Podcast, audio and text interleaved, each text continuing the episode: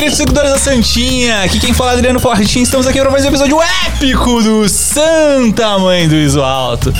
E ao meu lado aqui, dessa vez, um novo integrante dessa mesa, B9. É isso aí, guys. Eu sou o B9, eu tô aqui. Manhã venci na vida, tô no Santa Mãe do Visual.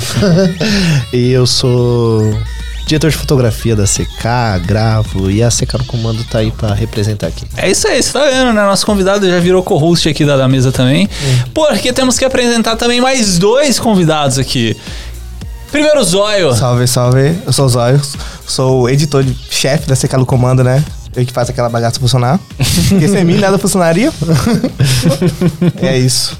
E o Jesus. Salve, salve família, tudo bem? Aqui quem fala é o Jesus. Eu fico na parte de design, secar no comando. E é isso. Aqui uma breve síntese sobre nós aqui. É um privilégio e satisfação de estar aqui nessa noite incrível com os nossos manos. E é isso. Show demais, cara. E é por isso que vamos começar esse episódio. Mas antes de começar esse episódio, eu preciso falar da galera que nos ajuda, que nos apoia, que sempre está aqui com a gente.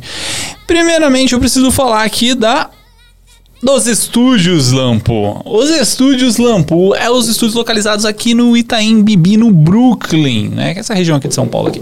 Então, se você está em São Paulo e você quer é, fazer o seu, sua gravação de podcast, sua gravação de AD, sua gravação videoclipe, o seu corporativo que vai precisar de um chroma aqui muito bonitão, só existe um lugar nesse, nessa São Paulo que você vai precisar para fazer essa gravação, que é aqui nos estúdios Lampu. Você tem toda a estrutura completa. Se você tá aqui, por exemplo, quer fazer o seu podcast e quer todo esse equipamento aqui, ó, esses microfones, essa TV, essas luzes, cortina e tal, não sei o que, tem esse estúdio aqui que é o estúdio 2. Você fala, putz, cara, eu preciso desse estúdio pequeno, mas eu queria fazer uma coisa diferente. Eu queria fazer, tipo, sei lá, uma gravação de uma pessoa falando na frente da câmera, uma EAD, alguma parada assim. A gente muda aqui o estúdio, deixa do, da forma que você precisa para fazer esse tipo de gravação. Aí você fala para mim, não, o que eu preciso é um estúdio grandão, quero fazer um videoclipe monstro. Aí é o estúdio 1, que aí você pode fazer um monte de coisa. Fala assim, ó, é, vai mostrar aqui na, na tela já já. É, ele tá com chroma aqui nesse momento, mas você fala assim, putz, eu preciso de um fundo branco. Pinta, a gente pinta um fundo branco, fica branco para você, cara. Não, eu preciso de um telão de LED ali no fundo super animal. A gente faz isso também. Então aqui só nos estúdios Lampu você tem toda essa estrutura por um único valor de 1.890 no estúdio 1. O estúdio 2 aí depende do seu projeto é melhor você consultar a gente. Então, 1890, estúdio 1, uma diária inteira. E para quem está aqui em São Paulo sabe que esse preço é muito barato. Eu comento isso porque é, tem outras regiões do Brasil que os valores são diferentes, mas aqui em São Paulo é absurdamente barato. Então é isso aí, estúdioslampo.com.br. E vamos começar o episódio a partir de isso aí, guys. Você falhou, tem que falar agora. Vai. um, dois, três. E vamos começar. Precal. E vamos começar o episódio a partir de agora. É isso mesmo. Secaram como aqui no Santa Maria. Faz o SMS gostoso pra galera ouvir. que isso, cara? Os caras são muito loucos. Então, nesse começo de episódio, vamos, vamos perguntar primeiro pra vocês aí, como os três. Certo. Quem é a CK na fila do pão do audiovisual? De verdade. Quem que vai falar essa parada? Ó, oh, vamos lá. Deixa eu pegar essa responsabilidade pra mim. Fala aí. Se quiser falar, depois vocês falam. Tudo bem, a gente faz um bem bolado Democracia, aqui. democracia. A CK é uma produtora voltada pra gente produzir conteúdo voltado ao hip hop. E a gente tem como missão, né? Revelar novos artistas e novos projetos aí. Não é só revelar, é, tipo assim, já falou que tá errado. Já tá errado, já tá não é, isso, aí, me ajuda aí, falei, falei. Muito artista não tem visibilidade, tá ligado? Mesmo soltando a música do YouTube, só solta com um lyric vídeo, com um vídeo simples. Uma capa, um, faz no celular. O que, que é lyric vídeos? É, os vídeos com legenda. Tá.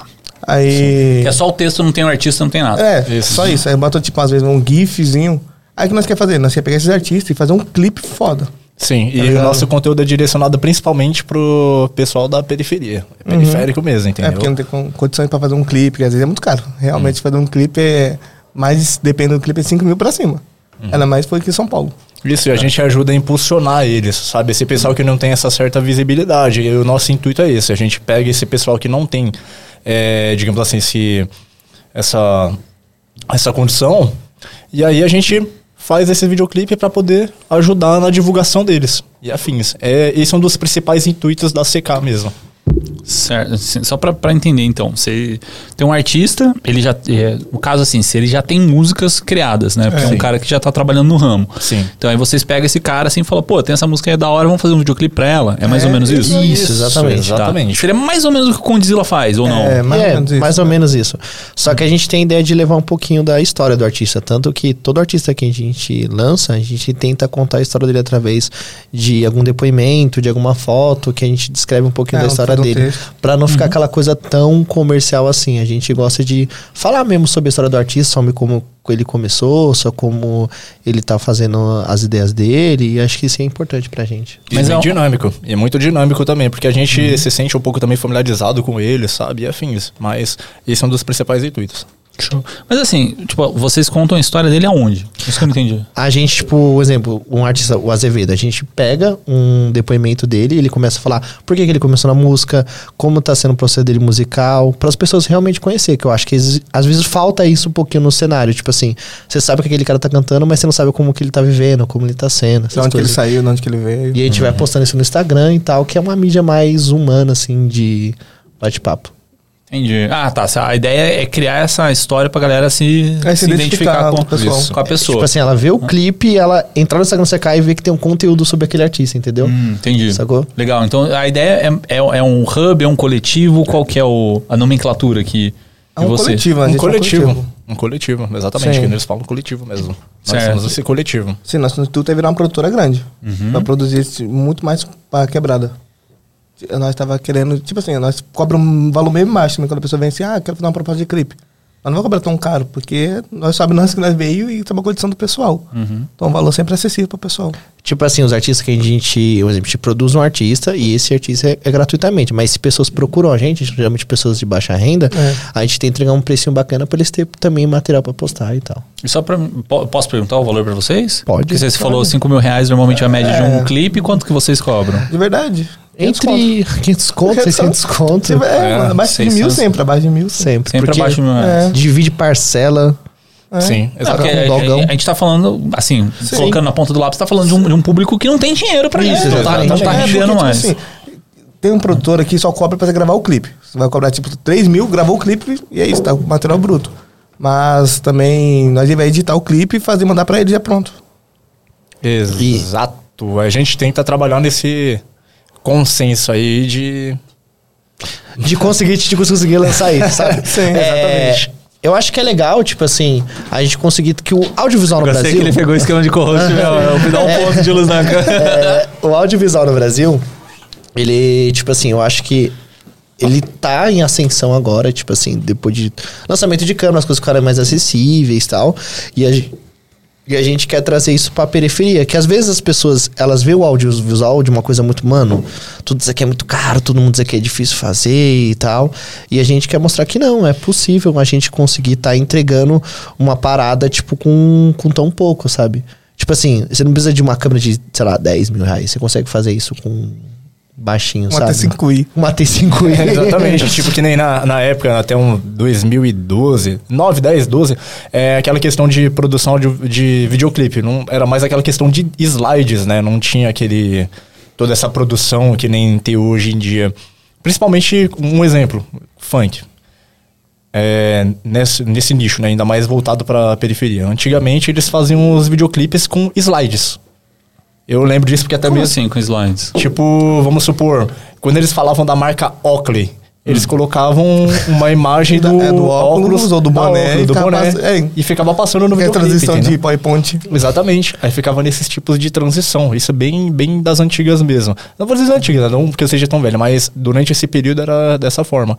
Só que aí agora, né, como o B9 ele falou, que nós estamos, o audiovisual está em ascensão, aí a gente tenta entrar em um consenso mesmo com o pessoal que não tem essa questão assim de uma renda para deixar bem acessível mesmo para a gente poder produzir para eles.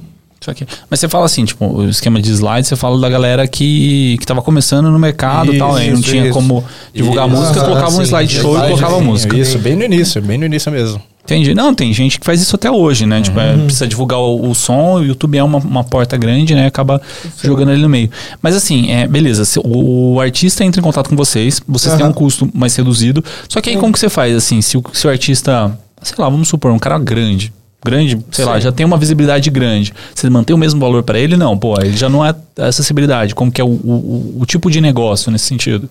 Então, de... quer falar? Fala, fala, Zé. gente, não. Não, fala aí, Zé. Então, a ideia é a seguinte: possivelmente nós. Não é hipócrita, tá ligado? Nós vamos aumentar o valor sim, mas não é exorbitante também.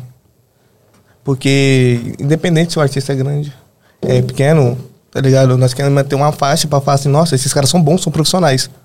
Uhum. Então, não vai cobrar Absurdamente. absurdamente 10 mil pra fazer um clipe de gravação aqui.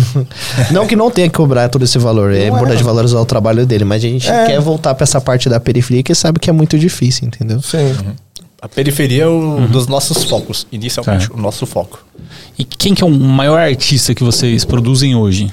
É o menino. Esse, usei aqui, o da CK mesmo. Que não, não. Ele é do CK, ele é uma- mano, ele é fantástico. Certo. Que ele Qual, que é o aqui hoje. nome? O Instagram dele. ZQMC? É. Isso. Isso, ZQMC, exatamente. Peraí, como que, como que escreve isso aí? Só pra mim não... Z- Z-E-Q-U-I. Underline MC. Ah, tá. Z-E-Q-U-I Isso. Z-Q Aham. MC. Isso. Certo. Ele é o maior E- artista, mano. Eu queria que ele estivesse aqui hoje, mas ele não um pouco.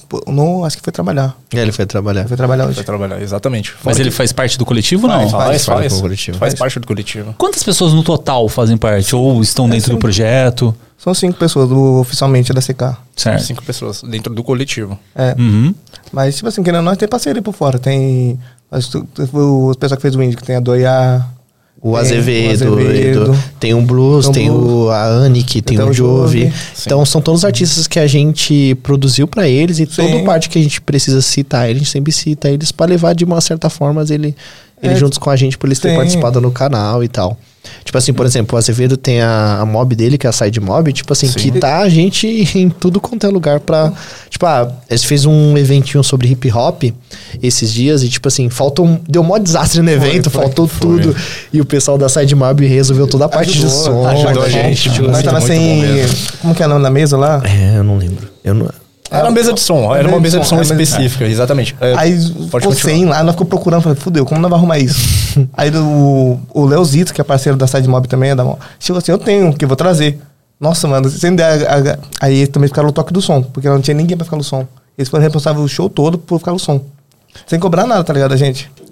Mas é, é só, só pra entender, assim, é porque eu tô tentando entender o, o negócio que vocês estão. Sim. É, esse, esse evento era de vocês, vocês Isso, produziram. isso, era, era o Embucena. Em Bucena, exatamente. Certo. E aí dentro do, do, do Embucena, a ideia é, tinha algum lucro? Vocês ganhavam? Não, a ideia era visibilidade. Tipo assim, a Visibilidade, gente né? pegava os artistas é, que não são vistos e a gente dava um palco pra eles, entendeu? Sim. Porque muitos desses artistas não, tipo, não tem palco pra cantar porque ninguém dá oportunidade. Então a gente faz o corre de achar o local, separar uma gravação pra eles contar um pouco. A gente entrega as fotos do evento pra eles postarem, a gente entrega alguns takes pra eles postarem. Pra ideia, o artista que não tem, ele ter esse material. E a gente não, não cobra nada e tal, porque a nossa ideia é de ter a visibilidade da CK. Falar, ó, a CK fez um evento lá e, pô, mostrou um, dois, três artistas e eles cantaram, entendeu? Tá. Sim. Qu- Quanto tempo vocês estão no mercado já? Só pra... Então, Seis anos. a- a- Há seis pra sete anos, mais ou menos. É, né? nós começamos, tipo assim, nós começamos em 2017, mas oficialmente vamos de 2018. Mas o, o projeto, o projeto tá desde 2018? É, 2018. Desde 2018. E aí, tipo assim, a gente várias. Porque, tipo assim, quando a gente começou a secar no comando, a gente só pensava na questão musical. É. E depois a gente entrou pro, pro audiovisual e tal. E começou mais a se entregar por essa parte, Sim. enfim. E aí a gente deu várias cabeçadas, enfim, aprender, comprar equipamento, todo esse rolê.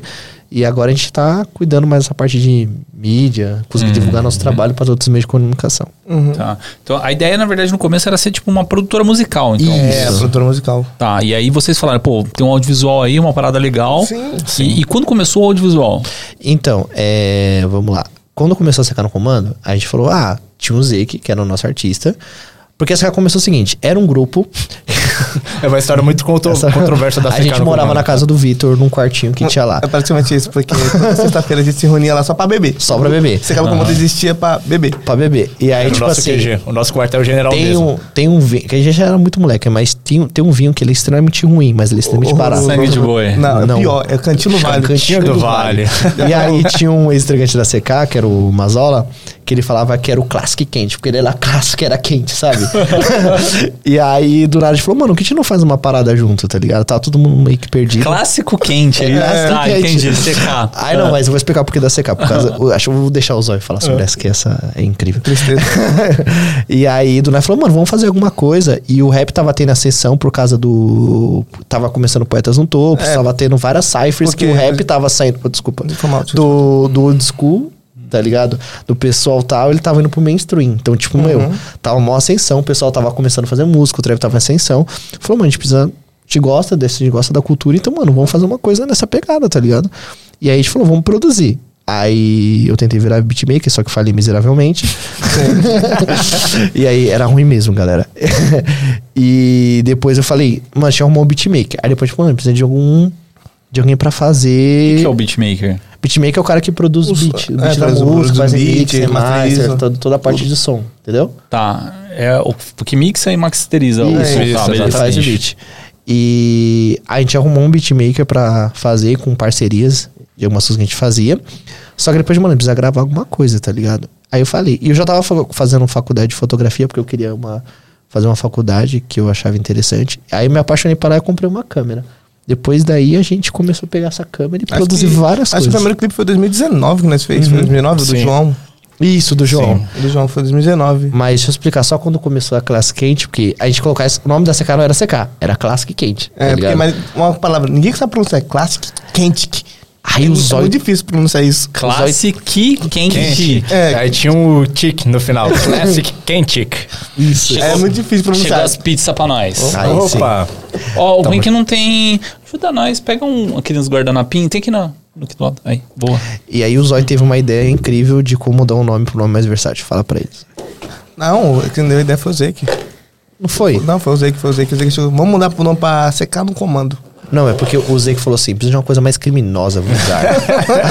aí secaram o comando perfeito, mano. Aí Que era isso. imponência, tipo, ainda mais a questão de comando. Um negócio bem, tipo, comando. Aí, Então, vamos pra cima. Ele ficou nervoso. Nossa, os caras pensam que a gente é bandido. A gente é de moleque. Os moleques não fazem mal a ninguém. mano. Pessoa muito inofensiva, mas enfim, é que nem ah, a gente tava falando aqui. A CK, é- essa história é muito controversa, porque assim, cara, começando com música pra depois ir pra. Audiovisual. Pro audiovisual, tipo, foi uma transição bem. Não, sei como mas foi uma transição muito, sabe, rápida, assim, pra se dizer. Porque que nem ele falou, a gente começando fazendo música, ele tentando fazer os beats, aí depois a fotografia, aí depois que a gente migrou pro audiovisual e estamos seguindo. Agora a gente segue na produção. Sim. A gente demorou pra se encontrar assim como o que, que a gente quer fazer, entendeu? Então a gente teve dado várias cabeçadas, descobrir várias coisas sozinho pra gente falar, mano, isso aqui que é a nossa ideia. Essa ideia é produzir clipe pra quebrada, revelar novos artistas e seguir em frente com isso. E aí, tipo assim, a gente tem nossos, o projeto da CK, que é o nosso, vamos dizer, o nosso projeto principal, mas cada um tem Sim. suas vidas normal. Tipo, por exemplo, eu já tenho uma empresa de audiovisual, eu faço alguns vídeos pra corporativos e tal. O Zóio trabalha com algumas edições freelance aí. E o Victor tá no corre de uns storyboards.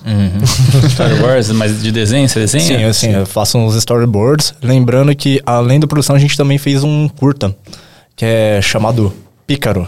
Aí a gente desenvolveu, eu fiquei na parte dos storyboards. Cada um aqui teve sua linha de frente. Ficou na fotografia, nosso diretor de fotografia, fiquei nos storyboards. Teve também o Zóio aqui, que além de- da edição, ele contracenou. É, de atuar naquele filme. Meu Deus, que vergonha. Que, por sinal, no filme ficou muito bom a atuação desse cara, tipo, sensacional mesmo, muito bom, foi muito dinâmico, muito bacana. E, é, aí também tinha o Nick, né? Menções também, honrosas é. pra ele, que ele também ficou na direção, porque ele contribuiu para o roteiro do filme.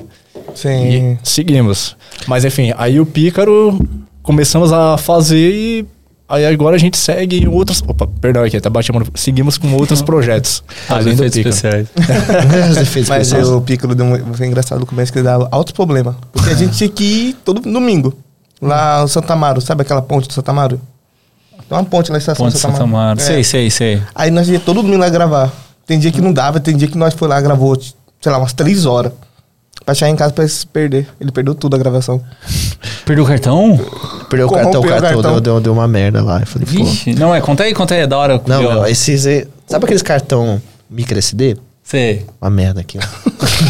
Mas você tá usando com adaptador. É isso. Ah, tá. Então a gente. Eu, eu tenho, eu tenho dois cartões normal, tá, tá, é, E aí o Nicolas falou: não, tem um SD aqui, nós vamos gravar no SD aqui, porque encheu os outros. Eu falei, beleza. Porque o dele era Foi. aquele Ultra HD. Aí ele Ultra HD. E aí, tipo, a gente gravou e quando chegou em casa, apareceu aquela terra aquela telinha corrompida. Eu falei, que porra. E esse dia foi um inferno, porque o Vitor, o Vitor subiu na grade da ponte Não foi esse dia não, pô, nesse dia não. Esse dia que foi o dia que nós corremos da polícia. Ah, é, nas corridas da Sim, polícia. sim, a gente teve que. É, é, é muito controverso secar, E, cara. Tipo assim, porque a gente tá É com uma arma de brinquedo, que a cena tem uma arma de brinquedo, e a gente tava fazendo totalmente o degrade. Falei, vamos fazer o filme, vamos fazer. A gente não pode ficar esperando ter tudo pra fazer o filme. E aí tem uma cena que acontece uma cena de tiro. E aí, tipo assim, a polícia apareceu lá e falou: O que vocês estão fazendo aqui? Que essa arma de brinquedo, meia-noite. Me explique. E aí a gente falou, mano, a gente tá gravando um curta, tal, totalmente independente. Aí eles falaram, mano, sai daqui que senão vocês vão se lascar. E a gente Sim. voltou lá semana que vem. Continuando. Continuava lá. Continuava lá. Aí, tinha- aí tinha- acho que a estação de energia, os caras ficavam de olho na gente, pensando É, mano. alguma coisa. Porque, tipo assim, a gente mandava. O Vitor, é, tipo, deixa eu falar, o Vitor é um cara totalmente habilidoso, mano. É. Ele é o cara que precisava, sei lá, a gente precisava enterrar alguém um dia, a gente vai chamar o Vitor.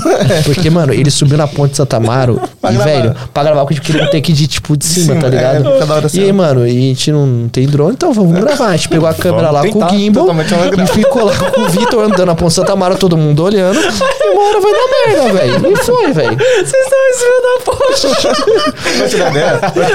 Mas da hora, velho, da hora. No curta tinha uma barraquinha de cigarro. Toda hora passava alguém. Tá quanto cigarro? Eu comecei a vender cigarro. Vou comprar um cigarro pra eles. Eu tinha- Era só pra vasinha de cigarro, mas o pessoal pedia. O Zóio era Sim. tipo um vendedor Não, de cigarro. peraí, como assim? O, mas o, o, o curta, ele tinha a barraquinha de cigarro É, do curta. é. a, a barraquinha era proposital, porque Ah, assim, tá, fazia parte do fazia roteiro. parte do roteiro. Tanto que, tipo, tinha lá, fiz lá os storyboards, não, tem que ter essa barraquinha. E tal. e a gente não contava, porque assim, além desse enquadro, a gente, é, a gente correu o risco, a gente tava exposto a qualquer tipo de situação ali naquela gravação. Mano, tem uma hora que apareceu uma moto na ponte. A gente não A moto sabia de passava onde, na ponte. da onde saiu essa moto, Nossa, eu mano. fiquei em choque, velho. Eu falei, moto- pronto, vai roubar E passei equipamentos e já era. mano. eu falei, pronto. Aí os caras falaram, mano, eles estão em uma grande time. Se eu tentar roubar aqui, não vai rolar Tudo pela bem. arte, cara. Tudo, pela, pela arte arte. mesmo, cara. Tudo pela Caraca, arte. mano, tipo, guerrilha total. Exatamente. Totalmente, totalmente Exatamente. underground, mano. Ó, mas tipo assim, o, o- beleza, eu, eu- o, o curta, né, o que deu essas mais histórias, né, da barraquinha, que você começou, você- mas cara, você começou a vender o produto da própria barraquinha. Exatamente. Então, ganhar dinheiro, né? É que o, o, o Nicolas, quando concebeu o personagem do, do, do André, do Zóio, aí ele falou assim, mano, tem que ser alguém fumante que adora fumar. O Zóio, tipo, é uma chaminé, tá ligado? E o Zóio fuma, tipo, acorda, fuma, acorda, fuma. Que isso? Aí a gente falou, mano, é o personagem perfeito pro Zóio, mano. Não vai pagar cachê, o Zóio vai, vai fazer esse personagem, mano. E ele ganhou um cachê por fora. E ele fuma cigarro. E o Zóio, tipo assim, o Zóio ele tem na, na casa dele, ele tem vários. Ele tem uma. uma, É tipo uma- assim, eu tenho uma gaveta, uma gaveta no meu armário, cheia de massa de cigarro, vazio. Aí eu falei, um dia eu vou montar um, um robô, uma escultura chamado Robô do Câncer, Megazord do Câncer. Mano, Esse dia eu fui lim-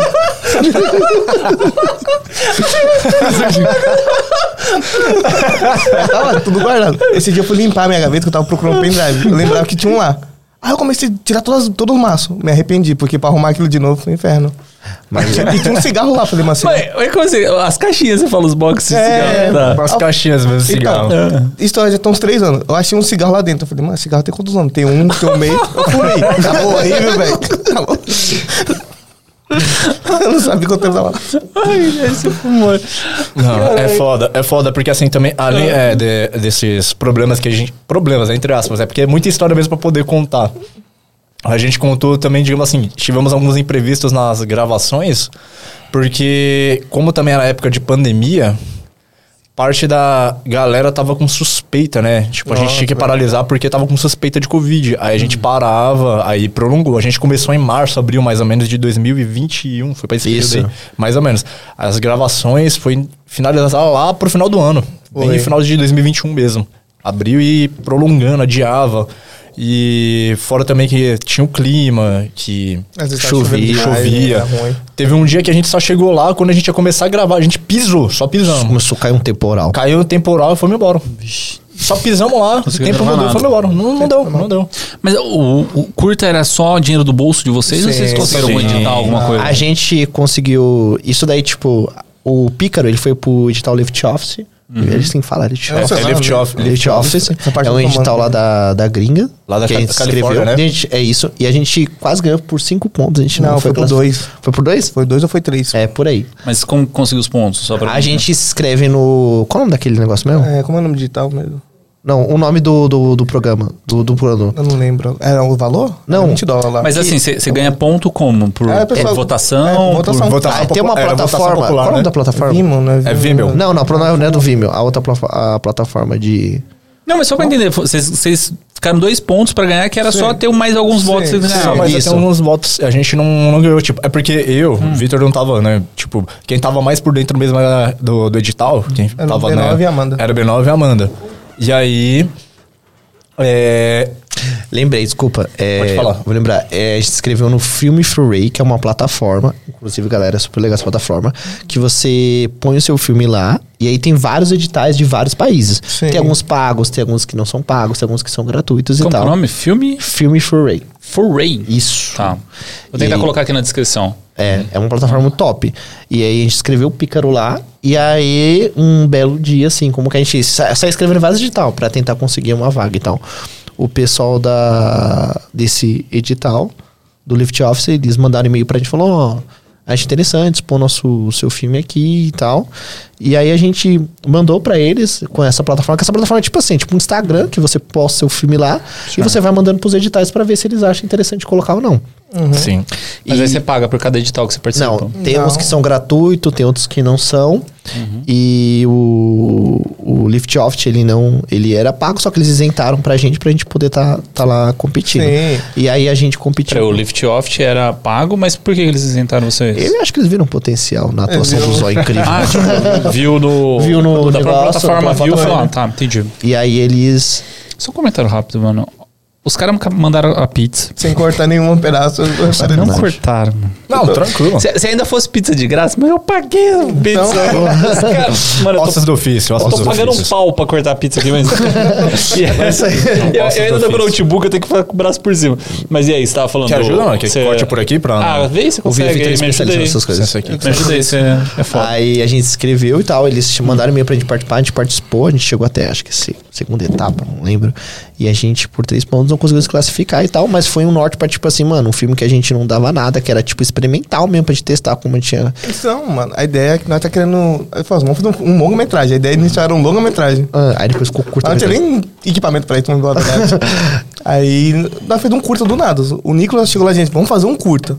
Aí empolgou isso aqui e nós foi. A Nós loucura mesmo. E qual que é a história assim por cima do, do, do curto? O, o Pícara é a história de uma garota que... Leva ela sair no YouTube, tá, galera? Então vocês vão ter esse material foda aí. Exatamente. Ainda não tá, não. Ainda não tá, roda- ainda não ro- tá. tá rodando em digital ele. Tá rodando em alguns editais e tal, mas a gente Vai- vai lançar ele no YouTube depois que ele parar de competir com alguns editais. Uhum. E a história é basicamente, a, a Mika, ela é uma garota que passa todo dia num ponto e, e ela cumprimenta um cara lá que vende cigarro. E aí isso eu não posso falar mais nada depois disso. E Nossa. começa a acontecer coisas Não, estranhas é que- naquela ponte. Ah, tá. As coisas acontecem ali. Na, na própria ponte. Tipo assim, o filme ele vai se passar todo naquela ponte. E aí coisas estranhas começam a acontecer naquela ponte. E aí deixa eu- quando lançar vocês olham. Então, Mas. É, e aí, desse, dessa, desse curto de vocês, vocês usaram que equipamento que você tava falando? A gente usou a clássica perfeita. A T5i, T5i. a- A SL2, a gente SL2, usou um. LED, a gente usou um, aqueles gimbals de ferro e tal. Pra gente estar fazendo esse curta. A gente já tava. Mas- A gente falou, vamos fazer, vamos fazer mesmo esse Mas equipamento. uma coisa da hora que eu vi tem muito a- complementar foi uns take que ele gravou avulso. Tipo, Sim, uns coisas mal nada a ver, ele foi e gravou. sim, sim. É esse ponto que a gente tem que. Bem lembrado. Valeu, aranha. A cena da aranha, cara, a gente. É, porque assim, esse filme a gente teve diversas referências. Essa da aranha. É, nessa da aranha, né? Eu nem especifiquei. Tipo, foi algo muito aleatório. A gente tinha acabado de encerrar as gravações, foi isso, né? A gente encerrou as gravações, aí. No final da gravação, eu não sei, foi algo tipo. Né, é porque o lugar que o, a ponte que a gente tava, ela tinha muitas aranhas mesmo, né? Ainda mais devido às condições, clima, tudo. Muita, muita aranha. Aí teve um espaço que eu subia lá na grade, que eu falei, meu, eu acho que eu vou pegar um take dessas aranhas. Foi muito, tipo, bem blow my mind, tipo, explodiu assim. Eu falei, mano, vou gravar.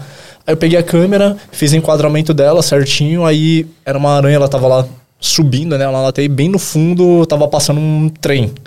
Bem no fundo. Tipo, foi muito, muita sorte mesmo pra poder fazer essa. Nem eu contava, tipo, eu não contava com isso, tipo, não contava realmente que ia ficar bom.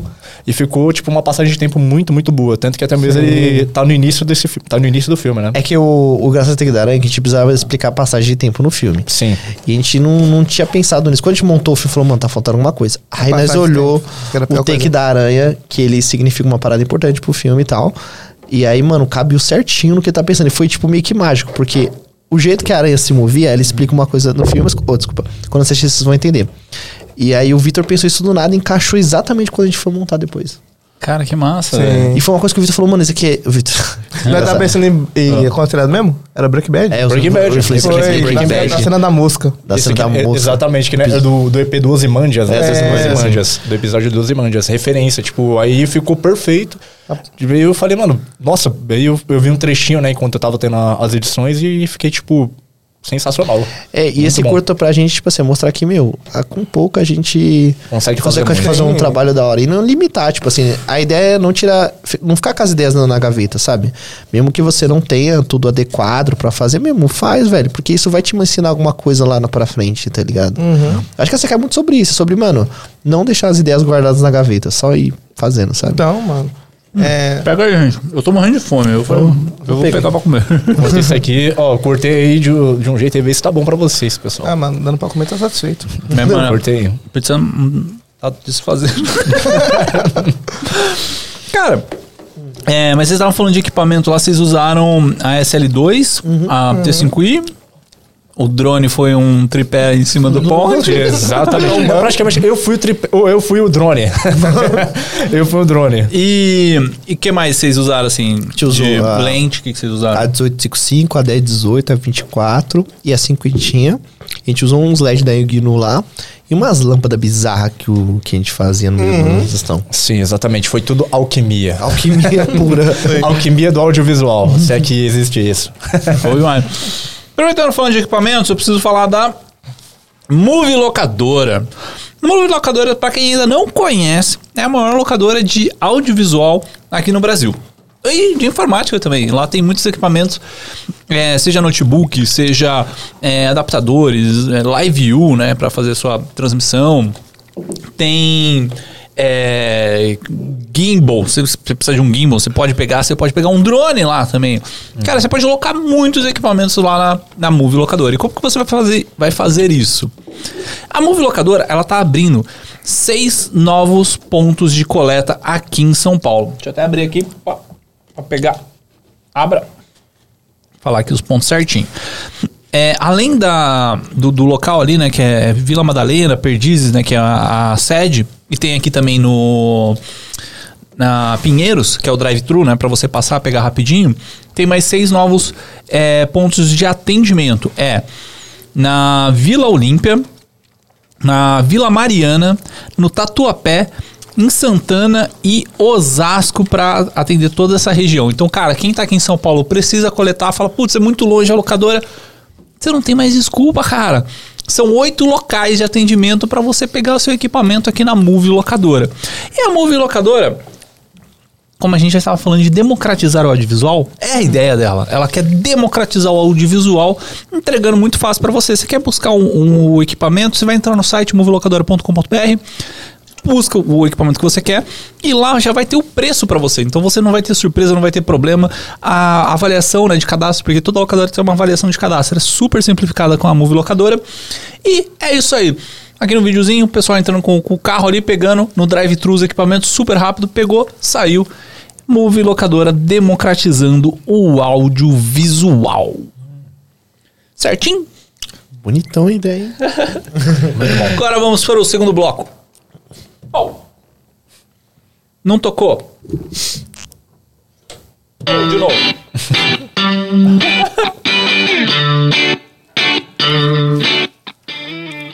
É isso aí. E aí, galerinha, falando aí de, do, do curta de vocês, né? É, agora eu queria entender um pouco mais dessa parte de videoclipe, né? Vocês estão é, produzindo desde 2018 música, mas os videoclipes começaram quando? O audiovisual em si. Foi 2019, na verdade, né? É, quando eu- Ah, então fala logo em seguida. É, foi tipo, porque ele pegou a câmera, ele tava empolgadaço. Vamos gravar, vamos gravar, vamos gravar um clipe. Aí falei, mano, a ideia, o prim- o primeiro clipe que nós fez, nem era clipe. A gente, a gente falou, "Ah, vamos fazer um teste. Aí tinha uma- um ex-integrante da, da CK, que é o BBM. Ele lançou, ele lançou uma música, vamos gravar só um teste, botar uns takezinhos, fazer um videozinho simples. Só que ele ficou tão empolgado, começou a gravar, gravar o dia todo. Aí nós então, É muito feio esse clipe. Tipo, é, é nostálgico, porque. É o nóis, primeiro. é o primeiro. Mas é muito feio. Não vou mentir, nós não sabia fazer nada. Hum. Nada, nada, nada, nada. Usar a câmera, eu tava errado, alguns takes. Não, tá, meu Deus. Não, Foi, o- foi muito feio. tipo assim. Mas é, a, ideia, a ideia foi genial também, desculpa te cortar. Porque, tipo, eu queria remitir um bagulho antigo, tá ligado? Tipo, aqueles clipes de. Tipo. Os assim, vamos racionais um, os clipes antigos, tá ligado? Mostrar só quebrada, os caras, tipo, não cantando a música, fazendo cenas que não tinham condicionado com o clipe. a ideia era essa. arte. Mas vocês já tinham referência, alguma coisa assim? Falou, pô, vamos fazer esse, esse vídeo inspirado em. Quando eu gravaram, não tinha nada, só foi uma montagem isso. É que, tipo assim, nossas referências, tipo assim, quando a gente planeja fazer um clipe, a gente senta, reúne mentira. A gente vai jogando no meio do clipe dele, mano, faz isso aqui, faz, mano, Ataque de Titã, sei lá, Breaking Bad, Snyder Cut. E aí, tipo assim, mano, a gente vai misturando tudo e vai achando alguma coisa ali, entendeu? Muitas vezes a gente tem muita referência, tipo, muita referência mesmo. Tipo, nós aqui dentro, a gente, mano, vamos tentar, vamos tentar fazer isso, vamos tentar fazer aquilo. Aí que ele falou, tem. Ah, Breaking Bad. tem gasguei. Breaking Bad, tem Batman, tem Zack Snyder, Snyder Cut, que. Deixa eu ver qual mais. Tem Attack on the Titan e vamos seguindo aí, até a gente poder. Chegar a uma coisa que seja parecida com tudo que a gente tá pensando. Sim. O último clipe do Azevedo que nós fez agora do Índigo 5, a ideia era o seguinte: nós vimos um lance. Um, um, um videozinho simples no Instagram. Só que, mano, ficava tão foda e bateu tanto com a música. Nós falamos, assim, vamos gravar nessa bala. Quando nós fomos montar o clipe, nós fizemos outra coisa nada a ver que não tinha nada a ver com o que nós pensamos no projeto inicial. Tipo assim, a música do Azevedo era sobre demônios. Ele falava sobre dualidade, É. de algumas paradas que ele tava sentindo e tal, sobre ele ter perdido um parente. Enfim, aí a gente falou, mano, como a gente deixa isso daqui de uma forma interessante? O Zóio falou, mano, vou botar um bagulho meio Matrix, tá ligado? Vamos iluminar, parecer meio dark e bora lá. Aí, tipo, no quarto do Zóio, aquela cena do Azevedo é no quarto do Zóio, tá ligado? E na sala do Zóio. E, na, varanda. E na varanda do Zóio. No quarto da varanda só. É, e aí, mano, a gente montou uns takes que deixava a coisa mais sombria possível pra representar essa dualidade. Sim. Tanto que, na luz do clipe, a gente quis deixar meio uma. Iluminado uma parte do rosto, outra parte não, pra deixar que ele tava em confuso Sim. diante daquilo que tava passando, entendeu? E aí, mano, e aí, tipo, mano, vou jogar uma cor meio Matrix pra representar essa coisa e foi que foi. Mas, mas, tipo assim, qual que é o nome do clipe? É demônio. É, Azevedo. Azevedo Demônio. Isso, Isso. demônio. E o quanto vocês gastam pra fazer um videoclipe assim?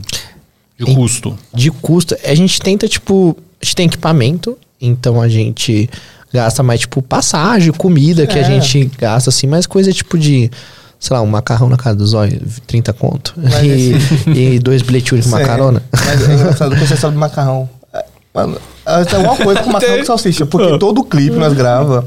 Tem que ter um macarrão a com gente salsicha. termina comendo, tipo assim, grava um dia, macarrão com salsicha. Vai gravar outro, também é macarrão com Macarrão com salsicha. salsicha. Não sei, eu acho que esse daí é refeição pós, pós-produção da CK. Macarrão com salsicha. É sempre. Sempre assim.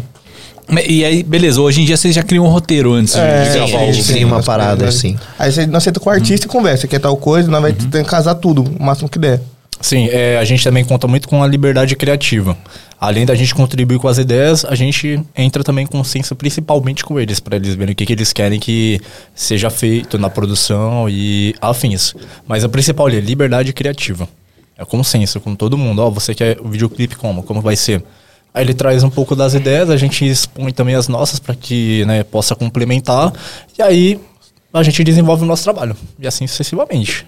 É essa a ideia. Mas qual que foi o trabalho que mais deu trabalho pra vocês fazerem? A Steam, não, esse clipe é, lendário. Steam, é clipe da Steam. Porque, tipo assim, a gente, a gente ensaiou, a gente ensaiou as cenas, A tipo gente assim. gente- tudo. Saiu a, tudo. a Steam. É, Steam. é, Steam. Steam. X-Team. É X-Team, na verdade. É que, tipo assim, os dois artistas que participaram, que foram o Mazola e o Zeke, eles têm um conceito de, de rap que eles misturam cultura pop.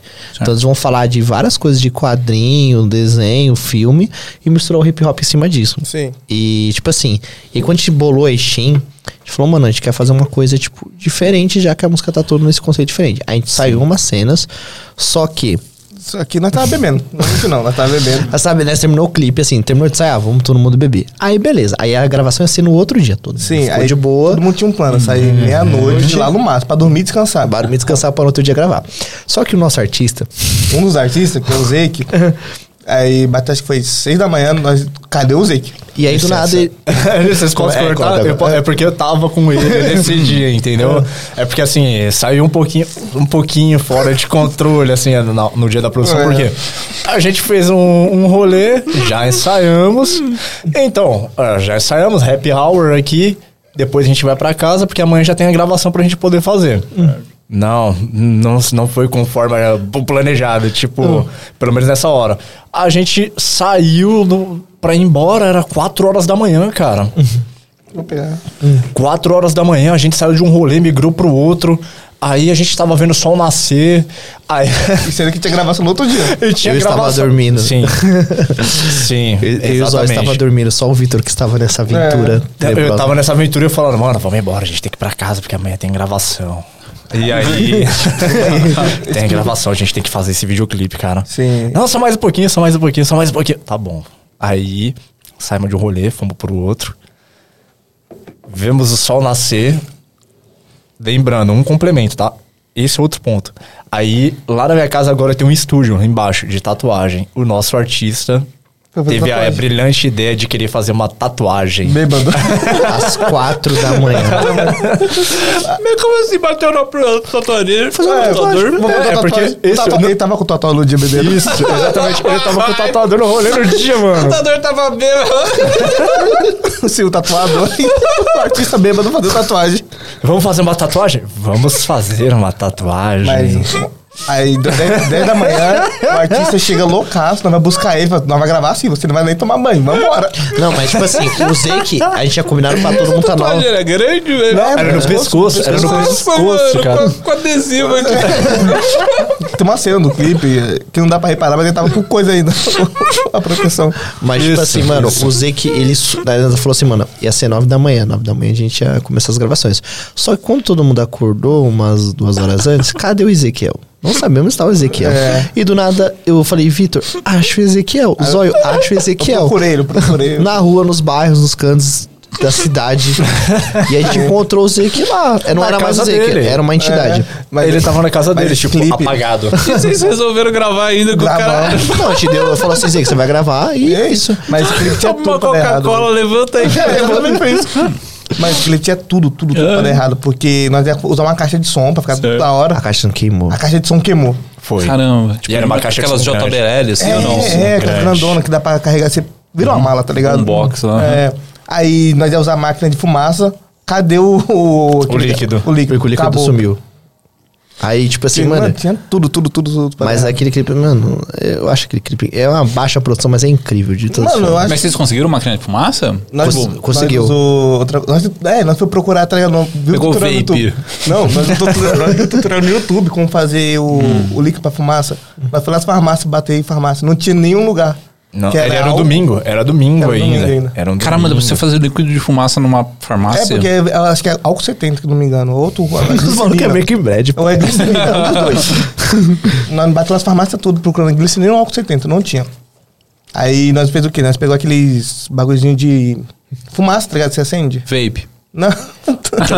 Aquele bagulho, aquelas tochas. É, aquelas Aqueles tochas- bastãozinhos é, de, de fumaça, né? Colorida. Flare. tem- Isso, exatamente. Isso. Cara, mas vocês conseguiram um flare, não conseguiram... É, pra, pra ter noção. Não, o mais engraçado é que a cena era pros mo- os moleques levantar, né? E fazer um negócio assim.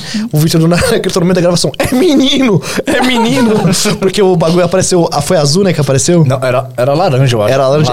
é, é, laranja. é menino, é menino. Mano, chorei. Não, tinha um azul também. É. Era azul? morrendo intoxicado. Não, os caras queriam acender isso em casa. Eu falei, mas você tá maluco? acendeu Na casa, nós acendemos na casa do Mazola 1. Foi? Mano, mas Foi. faz uma sujeira esse Enorme, velho. muito, Sim, muito. sim. A gente, cara, e tinha tudo pra dar errado nessa gravação, mas, Mas no nós- final a gente conseguiu, porque foi uma mega produção. E ainda mais que nem aí ele falou, a gente tava na casa do artista, a gente tentando acordar ele, vamos aqui, vamos aqui, levanta, levanta, cara, a gente tem que. Aí ele acordava, ele. Aí o som do Windows. E ele dormia. Mas uma coisa eu achei Zique, incrível zique. que ele fez, porque ele gravou, tipo, Tá ligado o iPhone, qualquer o iPhone que tá 1% de bateria Hum. e não descarrega nem fudendo. ele tava assim o dia todo gravando. Se eu olhar no clipe, ele não parece estar mal. Mas quando desligava a câmera, moleque, é, Ele apagava, ele apagava. Ele ap- E quantas pessoas tinham nessa produção? Ixi, Nossa, vamos lá. umas nove, eu acho. Nove, acho que eram nove pessoas. Umas nove Caramba, pessoas, cara. mano. Umas Não nove tinha nem pessoas. como cancelar, velho. Não, Nove não, pessoas não ali. Tinha. Mano, mas a gente estudou muito pra esse clipe, tipo assim. Acho que é o, acho que é o melhor trabalho da CK. É o melhor trabalho desse cara. eu não- Acho que é o melhor trabalho da quebrada. que ele- Nosso, nosso videoclipe esteticamente falando, tudo. Eu acho que é, tem muita história por trás desse videoclipe. É, desde a fase de pré-produção, pó- é, na pós-produção, tudo, cara. Tipo, é uma história muito engraçada, mas ao mesmo tempo você olha pro trabalho e fala, cara, esse trabalho ficou, tipo, foda. Porque o valor sentimental, a forma que cada um se dedicou ali, apesar da, da, dos contratempos que nós tivemos, né? Mas valeu muito, muito a pena mesmo. Tipo, é, apesar da zoeira também, das nossas brincadeiras, desses problemas que nós tivemos aí, foi algo muito dinâmico e é aquela ideia, a gente tava, como sempre, colocando em prática, testando também as nossas habilidades. Sim. Independente do- dos problemas. E, que nem eu falei, ti- é, como todo mundo concorda aqui, tinha tudo pra dar errado. Mas, ao mesmo tempo que o clima tava ficando, né, meio oscilante, a gente, no final, conseguiu concluir o trabalho e ficou sensacional. Tipo, um trabalho muito, muito bom mesmo. Muito bom. Mas. E assim, beleza, o, o clipe vocês conseguiram fazer ele e tal. É, mas aí como que vocês fazem, por exemplo, com a edição? Vocês, vocês, dividem, tem uma pessoa certa pra fazer? Tipo Como- assim, a edição é tipo assim, eu faço color grade, porque eu adoro fazer isso, e o Zóio faz a outra parte de montagem. Eu também converso, com- tipo, é é meio mais Zóio que faz isso, É tá ligado? tipo, às vezes, tem ideia, às vezes, é- até eu faço color grade, meio merda, às vezes, meio merda. Fica legal, depende do que eu quero fazer. Ah, Mas é meio mesmo, tipo assim, eu tenho uma ideia, aí ele, eu boto minha ideia, às vezes ele bota a ideia dele e nós discutimos no grupo. Qual ideia ficou melhor? Certo. Tá ligado? Que é democracia, que não, não. Mas geralmente é meio, é meio a meio. Geralmente às vezes eu faço muita coisa e ele faz, nossa, ficou ruim tal coisa, vou arrumar. Mas é, é porque minha dúvida é o seguinte. Você filmou, vocês já têm um roteiro mais ou menos pronto do- Sim, do, que, que sim, vai ser feito, sim, né? Algumas sim. cenas, que nem você comentou, acabam entrando ali. É, mas o. A música, ela já vem pronta pra você inserir. sim, exatamente. Exatamente. Então já, gra- já gravou, né? Colocou no caso a boombox lá, sei lá, da, da caixa de som. Você coloca a música que já tá gravada, grava o videoclipe em cima dessa música e depois a edição você só sinca. Sim, Sim, exatamente. Show. Além desse, desse videoclipe aí, o que mais que vocês têm, assim, que foi desafiador ou foi... Ah, teve o videoclipe, teve o filme também que foi algo muito desafiador, porque foi um Fizeram um curta. filme também? É, ah, não, curta, o curta, é, o curta. curta, é. eu acho que eu. eu é, eu te cortei. Eu ia falar sobre o documentário que a gente Não, não, também. É, É, não, também fala essa do ideia documentário. recente. Vai, gente tipo pode assim, o que aconteceu? A gente foi pra um, um podcast, a Amanda e o Nicolas, Intrigantes da CK. O Nicolas é estrigante, mas enfim. E aí a Amanda falou uma fita muito foda sobre o hip hop, que é assim, que o pessoal acha que o hip hop é o rap. E não é isso. Sabe, o hip hop tem várias vertentes, tem vários é, estilos e vertentes, e as pessoas só focam no hip hop e acaba que, por exemplo, o break é esquecido. Mas agora, por exemplo, o break vai entrar para as Olimpíadas e vai todo mundo falar, só que todo mundo esqueceu ele, todo mundo focou só no rap. E aí esse corte desse podcast estourou, tal, saiu em dois, três páginas de rap grande, bateu umas 60 mil visualizações, tá ligado? Foi muito foda. Caramba. E aí aí a Amanda, a Amanda falou assim, mano, vou fazer um documentário sobre break. Que a Amanda, ela já dançava break, depois que ela teve filha, ela parou de dançar e tal. Aí depois, mas ela sempre quis fazer uma coisa voltada pra parte do break. E o break não é muito visto no nosso, no nosso país, tá ligado? Ele é, tipo, deixado muito de canto. A forma que os dançarinos de break vivem, tipo assim, mano, é, é, por amor mesmo. Tipo assim, porque, por exemplo, o audiovisual, o rap, você ainda pode chegar a algum lugar. Agora o break, mano, você, tipo, tá realmente com um problemão, porque não é muito valorizado. E a Amanda falou, e aí eu falei assim, não, mano. Eu falei assim, não, para com isso. Ela encheu o meu saco, encheu o saco, todo mundo secar, falou, mano, vai fazer, o bagulho vai ser foda. Aí lançou o corte dela e deu uma visualização da porra, assim, pra, pra secar, tá ligado? E foi muito foda. E aí a gente falou, mano, tava rolando a Red Bull, a Red Bull BC One, que é o campeonato de break que tem aqui no Brasil, passando pra Red Bull, é um evento, nossa, é incrível, acho que eu, eu não conhecia muito de, de- do break. Quando eu entrei ne- nesse campeonato, que a gente falou assim, mano, vamos entrar nesse campeonato, fazer nossas credenciais e vamos pegar todo o b-boy que tiver lá importante, que, que, que faz a cena tal, e vamos construir um documentário em cima disso. Aí a Amanda e o Nicolas escreveram um roteiro, sabe? E aí a Amanda, mais a Amanda, que ela, ela é muito vivência disso, tipo assim, ela manja muito dessa, dessa parada do break. E a gente foi pra BC1 e, tipo assim, BC1 foi uma experiência, tipo, surreal, porque a gente basicamente entrou com uma câmera no evento e começou a entrevistar a galera. E a Amanda falou, mano, esse cara é o cara que fez isso, essa mulher, eu não sabia quem era ninguém. Ó, essa menina fez isso, a pessoa fez isso, esse cara fez isso. E. Tipo, pessoas grandes do. Pessoas grandes do break, sabe? grande. É, Pelezinho, tipo, tem muitas pessoas muito foda que a gente entrevistou lá. E os caras foram muito gente boa com a gente, pararam. Porque muita gente vira o corte da Amanda também. Tipo assim, porque viram um corte dela e começaram a dar entrevista pra gente. A gente montou um documentário. Tanto que no final foi uma coisa, uma experiência muito incrível que eu vou ter que contar pra vocês.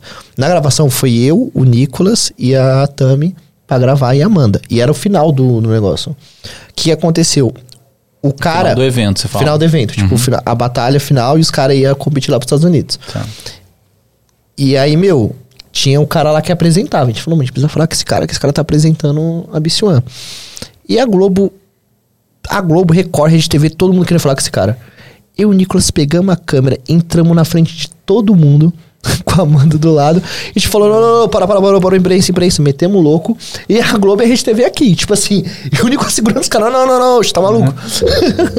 e a gente entrevistou o cara na hora que, tipo, a, quando acaba, é muito louco quando acaba. Porque, tipo assim, eles pegam os dois b-boys e tal que estavam lá, e eles levantam a mão e abre todo mundo do que tá naquele bancada, vai lá pra trocar ideia com os caras. E aí as TV torcida, Val. tá? Quando tu invade estádio, vai. Isso, mundo, é tipo assim, e a gente pegou, mano, com o Guima aqui na mão, vamos e vai ser agora aquela pelinha. e a gente foi e tal, a rede TV atrás, Globo, o negócio, e o Nicolas falou, parecia um Tony Stark, foi, abriu a mão assim, falou, vocês vêm aqui, vocês vão tomar um pau. e, mano, a gente pegou o depoimento desse cara e foi incrível, tá ligado? E é um documentário que a gente tá pra lançar, vai ter a direção da Amanda, oh, desculpa, vai ter a direção da Amanda, tal, ela tá com o roteiro. A gente tá montando esse documentário, tá todo mundo enchendo o saco, falando, lança logo essa parada, porque, tipo assim, tem uns depoimentos que é muito surreal. Teve um cara do, do Acre, meu, que ele falou assim, ele tava morrendo, sabe? Ele falou assim, morrendo, tipo assim, ele tava muito doente. Ele falou, acho que eu vou morrer, mano. Põe uma música de break pra eu escutar, porque essa é minha vida, tá ligado? E tem umas coisas de realidade muito foda que os caras falam assim, mano, o break salva o pessoal do tráfico, salva o pessoal que tá numa condição fodida. Ele dá, tipo assim, tipo, sabe. Como daquela série, aquela série do, do Netflix? O. De karatê lá, esqueci o nome. Karate Kid? Não, pô. Cobra Kai. Sabe o Cobra Kai? É coisa. Co- Você conhece o Cobra Kai? Tá, acho que, então, o Cobra Kai ele passa uma vez, tipo assim, que o Kung Fu, o Karate e tal, ele molda a pessoa e faz a pessoa criar várias paradas. E eu acho que o break é isso, ele salva muitas pessoas através da dança, tá ligado? E é um conceito muito falta do hip hop que poucas pessoas conhecem. E a Amanda abriu nossos olhos pra isso, mano. E foi fantástico esse documentário. Tipo assim, mano, a gente. mano, tinha o pessoal da, da, da rede TV, a gente barrando os caras pra falar com os caras. Tipo assim, é, foi uma loucura, assim. Esse cara fazendo entrevista pra vocês ainda. É. Campeão. E, mano, e foi, tipo, foi uma, nada. foi muita experiência muito underground, assim, a gente conseguir falar com esses pessoal do, do break, assim, e, e tá nesse evento que é gigantesco e conseguir falar com toda essa galera. Acho que, assim, foi uma experiência do audiovisual que eu falei, mano, isso aqui mudou minha vida, mudou minha forma de pensar audiovisual. Tipo assim, que a gente conta histórias e tem pessoas que não são ouvidas, tá ligado? E a gente quer dar voz pra essas pessoas, tá ligado? Eu acho que é sobre isso. É que você- é falou do, do break, né? Eu acho que entra muito naquela questão da disciplina, né? Porque todo esporte cria uma Sim, disciplina no, no cara que tá sim. praticando, né? Seja uma luta, seja uma dança, seja qualquer que for. Eu acho que entra nisso aí, né? Tipo, o cara tá, tipo, sei lá, num, num ambiente ruim, alguma coisa do tipo, ele entrou no break, ele acaba saindo. Aí você comentou do hip hop, né? É até uma coisa assim que, sei lá, eu, eu fui entender há pouco tempo, né? O hip hop é a cultura, né? O rap é, É. só o estilo musical. Isso. Né? É, o, o hip hop tem cinco vertentes, que é o DJ. Elementos. Os elementos, obrigado. É o DJ, o rap, né? O break. Eu esqueci os outros dois. É o MC, conhecimentos e. Acho que é isso. Tá recebendo a colinha aqui. Tá? Mas, tipo assim, a Amanda falando, qual- ó, você precisa estudar, seus otários. Peraí, qual que são os cinco elementos? Vamos ver se lembra. Vai, fala os cinco elementos, vai, fala os cinco elementos, Tá ó. Conhecimento, o MC, o DJ. Dance e grafite. Obrigado, Amanda. Aí, Zóio, O se- conhecimento, por que conhecimento? É o conhecimento do hip hop em si como um todo. É. Tipo assim. Que foi? Vem ah, aqui, tem vem aqui, vem aqui, vem aqui, ajudar a pô. gente aqui. Aqui, aqui, ó. Essa parte, essa parte você é Não, agora você vai vir aqui, agora, você vai Agora, vir. agora já Não era. Vem pra cá. soprando. Vem cá, vem cá, Vem pra cá, vem pra cá, vem pra cá, vem pra cá. Vem pra cá. Ó, essa aqui é a Amanda. Amanda. É, a Amanda faz parte também da, da CK. coletivo. Vai, escolhe, pega, aqui. pega o microfone do, do Zóio, que eu acho que vai ser melhor. Aí. Sai, sai. Sou otário. Não, pode ficar, pode ficar. É, só que você vai ter que levantar um pouquinho o microfone pra você aparecer. Aí, boa. Isso. E aí, conta pra mim aí, qual que é o esquema do hip hop, vai? Então, porque o hip hop, ele foi. é, como que eu vou explicar? ele foi construído em cima de luta. Então, lá nos Estados Unidos já tinha algumas vertentes africanas que eram basicamente o que o hip hop hoje também é. Só que lá nos Estados Unidos, na época dos direitos civis, é, é, principalmente no Bronx, né? Eles estavam ali se matando, o gangue estava matando o gangue. E aí chegou uma galera e falou assim: é, por que, que vocês estão se matando? É o sistema que está fazendo isso com a gente. Então, já que vocês querem se matar, vamos se matar em arte. E aí foi onde foi surgindo os quatro elementos. Hoje é cinco, mas inicialmente era o DJ, grafite, dança e MC. E aí o pessoal começou a. Ah, você tem um problema comigo? Então a gente vai pra uma roda de, de break. Você tem um problema comigo? Vamos rimar, então. Vamos grafitar, vamos. Então foi construído em cima de uma luta. Então, o conhecimento ele veio, acho que em 2002, se eu não me engano, que foi, entrou como, como elemento, justamente porque essa ideia do rap hoje representar o hip hop como se só ele fosse o hip hop, rap não é nem elemento, na verdade. Ele é a mistura de dois elementos, que é o DJ e o MC. E aí, acabou que o rap cresceu muito, porque ele é comercialmente mais fácil de ser vendido. E o conhecimento veio para isso, para você entender que quando você faz parte do movimento hip hop, você não é só uma dança, não é só uma música, você vem de uma trajetória de um povo que lutou para poder é, se expressar de uma forma artística. Chegou para o Brasil aqui na década de 80, então era a época da ditadura, então o pessoal que dançava na São Bento, vira e mexe, levava porrada, tipo, da polícia, dos militares mesmo, porque era extremamente marginalizado. Quando eu comecei a dançar break, eu tinha 12 anos, e não tinha mulher no break, não tinha espaço, as pessoas não queriam ceder espaço. Então, é, hoje em dia a gente tem mais mais visibilidade, né? O rap conquistou muito isso. Só que alguns valores foram se perdendo no meio do caminho. Então, o conhecimento ele entrou como um quinto elemento, justamente para você buscar essa ideia do que, que é o hip hop de fato, o que, que o hip hop representa. Porque você não tá só dançando, ou só cantando, ou fazendo uma arte na parede. Você tá. most- É, é uma luta. Ele consiste num movimento de luta para o povo periférico, principalmente o povo preto. Show, é pesado. Ó, Zóia, vai perder sua cadeira agora. É, hein? só. É tipo assim, a, a a gente zoa quando perde a linha e fala assim, fala os segundos elementos do hip hop. Os caras ficam em choque, mano. Porque ninguém sabe responder. né? Não, mas legal isso aí, velho. Porra, animal. Olha, ó. E- a- fala, Não, não, é que eu- Ah, eu- tá. é só puxar o negócio do, do, Não, puxa, áudio- puxa, do puxa, audiovisual. É, porque vocês faziam né, as músicas no começo, hoje vocês, Sim. vocês não produzem mais música. Ou produzem Não, ainda. O nosso plano é produzir ainda. Tipo assim, nós não tá mais com o beatmaker, porque ele saiu, então nosso é procurar outro beatmaker. Querendo ou não, nós quer muito produzir nosso artista. O beatmaker seria o DJ, é, no o caso. DJ, isso. Certo. Nós quer fazer isso, nós tá à procura de um beatmaker. Uhum. Pra produzir só o Zeke e outras pessoas também. Tipo assim, nossa, os pessoal, até o do pessoal do projeto Índigo. Às vezes também não tem beatmaker. Nós gravávamos com o Jove. Tá ligado? Aí Ele também parou de. de não. Tretas. Não, acontece, acontece. Mas, É, aí nós procuramos um beatmaker tanto pra produzir o projeto Índigo, tanto pra produzir o artista. Certo. E hoje vocês focam no audiovisual, então. É, sim. E vamos aproveitar e falar desse projeto Índigo. O que, que é o projeto Índigo? O projeto Índigo na parapsicologia significa crianças ou Iluminado. pessoas iluminadas Iluminado. que vão mudar o mundo. É. E a gente parafraseia isso pra a ideia aqui. Todo o nosso índigo é uma pessoa que a gente acredita que vai fazer alguma coisa muito importante Sim, pra música. sim. Então eles são meio que os nossos heróis que É, vão nosso herói, contar as mundo, histórias da histórias. as histórias dele e fazer o sonho da CK acontecer, entendeu? Porque a gente quer dar voz a essas pessoas. A gente te, existe pessoas muito foda assim que precisam da voz, a gente quer dar oportunidade pra ela se ver bem. Exatamente. É esse pessoal que a gente busca realmente dar muita visibilidade. É o pessoal que. Não, um papelzinho aqui. Assim, o papelzinho tá aqui. Então, é o pessoal que a gente busca dar mais visibilidade. Essa é a ideia do Projeto Índigo. Crianças, né? Mais, digamos assim, que tem muito potencial mesmo, que tem essa capacidade de poder mudar. Mas aí seria com crianças o projeto ou com qualquer Não, artista é, só- iniciando? é só um termo. É uma Não, é metáfora.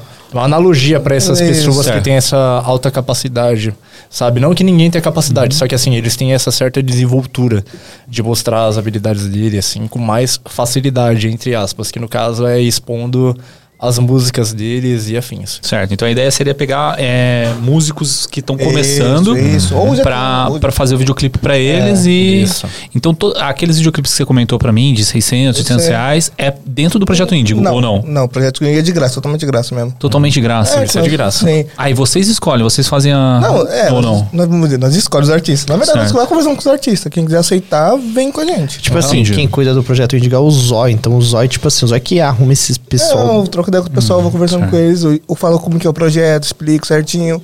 Aí se quiser aceitar, eles vêm com a gente. Exatamente. É como se fosse assim, é, não é nós que vamos até os artistas, é os artistas. Não, mas tem artista que vem até a gente. que vem O até nós, a gente vai de encontro até eles, entende? Como se fosse assim, sinergia, todo mundo trabalhando junto com o mesmo propósito. Mas aí qual que é a diferença do cara gravar pelo Projeto Índigo da CK ou gravar só a CK ou o videoclipe que ele quer fazer? A diferença é real? É. Posso. Que. Você fala? Ah, Pode falar se você quiser. Tipo assim, é, um exemplo, se o cara grava com o Índigo, a gente vai, toda oportunidade que a gente puder, tá indicando ele, por exemplo, pra um podcast, pra uma entrevista ou pra um evento, a gente vai levar ele com a gente. Tipo assim, a gente tá. Tem um evento que a gente vai fazer, que a gente vai gravar alguns shows de alguns artistas. Então a gente vai chamar o pessoal do Índigo. É, as pessoas que participam dos índigos, tudo. Então, tipo assim, a gente. Ah, enfim, tô cortando os olhos aí, não É, fica bravo tá me comigo. cortando. Faz esse MR. Tramontina do caralho. Tramontina do caralho. e aí, tipo assim, a gente leva os índigos to, pra tudo que a CK fazer. O projeto normal, a gente só faz o clipe pro, cara poder ter aquilo. Mas o índigo é uma coisa Sim. mais que a gente vai levar com a gente. Certo. Uma coisa da hora do índigo que nós quer fazer, tipo. É. Tipo, o Favela Veio parte 3, tá ligado? Pegou uma galera e taca junto. Nós quer fazer, tipo, 12 índigos. Ou mais. E o último, vocês pensavam ser todo mundo, tá ligado? Nós tem, quer gravar um lugar foda. Tipo, uma parte muito da hora de São Paulo. Os moleques no começo iam falar, vamos gravar na ponte estaiada. Eu falei, como não grava na ponte estaiada? Não tem como. Hum, isso. É unir, tipo, é trazer todo mundo do- dos índigos e, tipo, vamos unificar. Vai estar todo mundo ali e a gente vai poder fazer esse trabalho com eles, mostrar É, eles. é tipo assim, no Índigo 12 é tipo, sabe a- o, o filme da Marvel? É, o Ultimato. Né? é, É, tipo assim, a gente quer fazer o tipo ultimato, sabe? Da hora. E assim, o pessoal que grava no Índigo ou grava na CK, o- os videoclipes dessas- desses artistas ficam todos no canal do YouTube da CK, É, ou não? não, fica- Ou cada um publica no seu. Tipo, o projeto Índio fica na CK, mas quando o artista paga pelo clipe dele, ele usa É, da o melhor forma dele. dele. Não, não interfere em nada. Assim, só um complemento. É, é que eu, eu sempre costumo falar, eu nunca participei de nenhum desses índigos. Ele nunca tava presente. trabalho, Nunca tava Mas presente, tava cara. dando ideia e tal. Eu usava um BO pra ele falando, não consigo aparecer. Não vou conseguir comparecer. Era esses desencontros. É porque quem tá mais por dentro mesmo é o Matheus, o B9, o Zóio. E também tem a Amanda e o Nick, que também ele saiu. Aí eles estão encarregados mais dessa parte de edição, produção. Mas não significa, claro, a gente, como a gente tem mais índigos pra produzir, vou participar, eventualmente. E, e, tipo assim, você comentou do, do- do evento que vocês fizeram, né? Aham. Que, que a ideia não era, não era lucro o evento, Não né? era, não era, não, Mas não. você não cobrou nada pra ninguém entrar? Não, não, não. não. não. E a pessoal que tava tocando, é dos índigos ou eram só artistas que já produziram com a CK? Não, na verdade, tipo assim, o primeiro evento. Tipo, eu fui gravar um. César, se liga. Eu fui gravar um show pra Notório, que é outra mob lá do Imbu. Aí nisso, os caras falaram assim: o próximo show Peraí, vai ser. que é notório do o quê? É, Notório é gang. Na verdade, é só Notório. Tá. O É outra Notório moda. Company. Não, é que você falou notório, não sei o que é Imbu. Aí eu... É, lá, é, é, de desculpa, às vezes acelera voz. É outra mob do Imbu, das artes. Aí, nisso, o cara criaram um grupo. Nesse grupo, falou assim, o próximo show só vai ser das meninas. O homem é plateia. Certo. Aí, Amanda. Amanda só foi indicar uma menina pra, pro projeto. Nisso, o cara falou assim, não, você, do nada, você vai ser organizadora. Aí eu falei, a Amanda falou, o quê? Aí começou a organizar o show das meninas. Aí nisso os caras viram que tem visibilidade da gente e começou a falar assim, aí o próximo show que nós fez, vamos dizer, show, é, a gente ficou lá, totalmente na organização, mas não era só artista do Índigo, era tipo artista que nós conhecia ou indicação da casa. Aí nós fez, projetou certinho e gravamos tudo certo. Vai ser de bela esse dia. E aí, no meio desse artista, a gente fez o audiovisual entrar nessa parte. Que, tipo, por exemplo, a gente gravou o show deles. Então a gente fez um videozinho falando cada ideia de cada É. artista e tal. Tipo assim, esse que foi o Elas em Cena. Era pra falar sobre mulheres, tipo assim, a gente chamou poetisa, a gente chamou pessoa que dançava break, a gente pessoa que. Eu quero falar uma coisa sobre essas coisas que aconteceu no Embucena. Uma coisa que nós fez muito da hora, que não foi da só visibilidade pros artistas cantores. Nós botou muito poeta, botou DJ, botou dançarina. Mas falou assim, mano, a gente tá fazendo um evento de hip hop.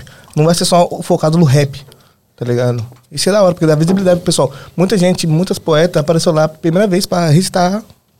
E foi foda. Entendi. A ideia é, é misturar toda a cultura É, no mano, meio. dá visibilidade pras pessoas. Show demais. É, dentro do, do projeto, assim, do, do- da CK, todo mundo é de periferia? Como Sim. que vocês... Sim. Sim, a gente. A gente era pra ser um vizinho. Majoritariamente. Eles se encontravam na casa do Vitor. É, exatamente. tá? Esse encontro com Jesus. Encontro com Jesus. Nós ia orar toda noite. Você já oratou de falar assim, Sim, Vitor? sim. É no Lugar nosso quartel-general lá. no- é porque tinha um espaço lá na minha casa. Que digamos assim, lá já foi garagem, já foi bar, aí lá também foi uma casa de aluguel. Aí depois disso, se apropriamos do espaço e todo final de semana a gente se encontrava lá pra gente poder conversar, colocar ideias, tudo, né?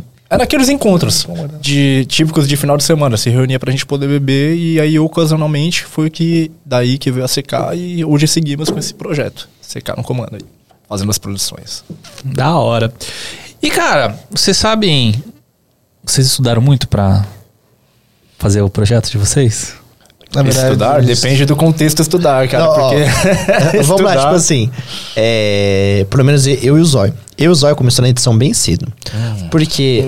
o Zóio não falou favor, pra não contar essa história. Não, mas conto. pode contar, vai. Vai. Tipo assim, eu não manjava nada de edição e eu tava no segundo ano, ensino médio. E aí eu conheci o Zóio. Aí o Zóio era muito fã de um canal de YouTube chamado Mark Zero e tal, que gameplay tava muito alta. E o Zóio já pirava em edição. Aí o Zóio falou, aqui na minha casa Ó, e tal. Na verdade, eu não pirava edição. Me obrigaram a fazer, entrar nesse mundo. Não, tipo assim, porque na verdade eu vou, o- vou ter que contar que o Zóio tem um. Peraí, deixa eu voltar primeiro outro bagulho pra falar sobre o culto do Zóio. É. Não, vamos falar sobre isso. Isso morre. Isso Morre na- vai. O, o Zóio MC. E aí, tipo, ele na Zera tinha desde o segundo ano e tal. Aí como, o Zóio começou a querer criar um canal do YouTube chamado Favela Games. Que eram outras pessoas e tal. E aí o Zóio já tava aprendendo edição. E ele começou a me ensinar.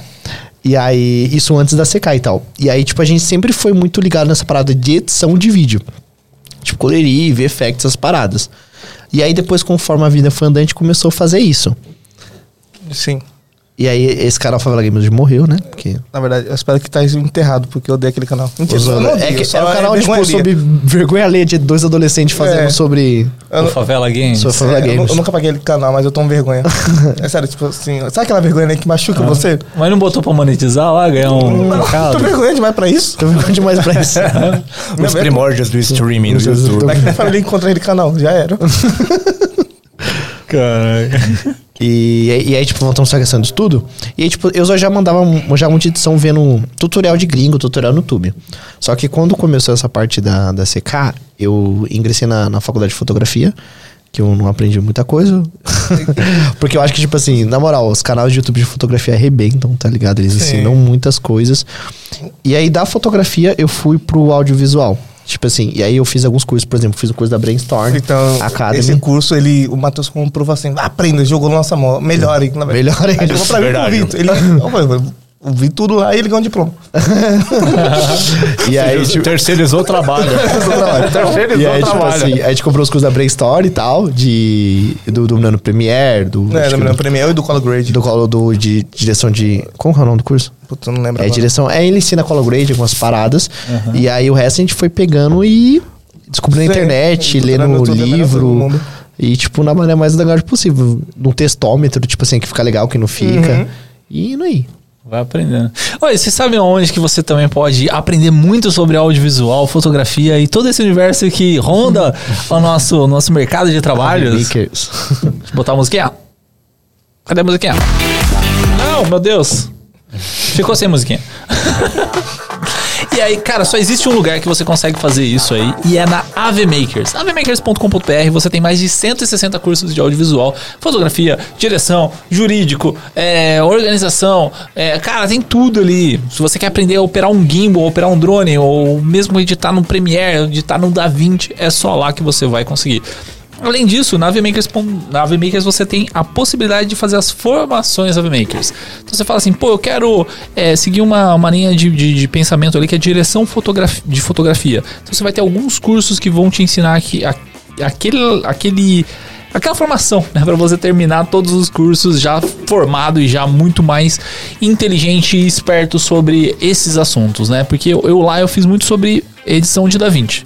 Que eu não queria perder muito tempo caçando muito no YouTube, porque tem bastante coisa no YouTube, dá pra você aprender, assim, se você procurar, você acha tudo, né? Mas eu queria ir simples e direto e aprender rápido. Peguei o curso lá do DaVinci, são três cursos lá que eu acabei fazendo, né? É, o primeiro foi muito bom, que era do Baltarejo. É, os outros dois eu acabei não, não finalizando inteiro, mas aqui eu já tinha pegado o que eu precisava. E, cara, é muito, muito completo. E eu sempre falo aqui, pra vocês que estão buscando, principalmente, direção de fotografia, tem um curso lá de, sei lá, 160 horas do, do João Castelo Branco, que não existe um curso melhor. Eu comecei a fazer ele, cara, é muito, muito animal. É são 160 horas, tem que ir com parcimônia, né? mas, cara, é muita coisa, velho. É muito bom isso aí.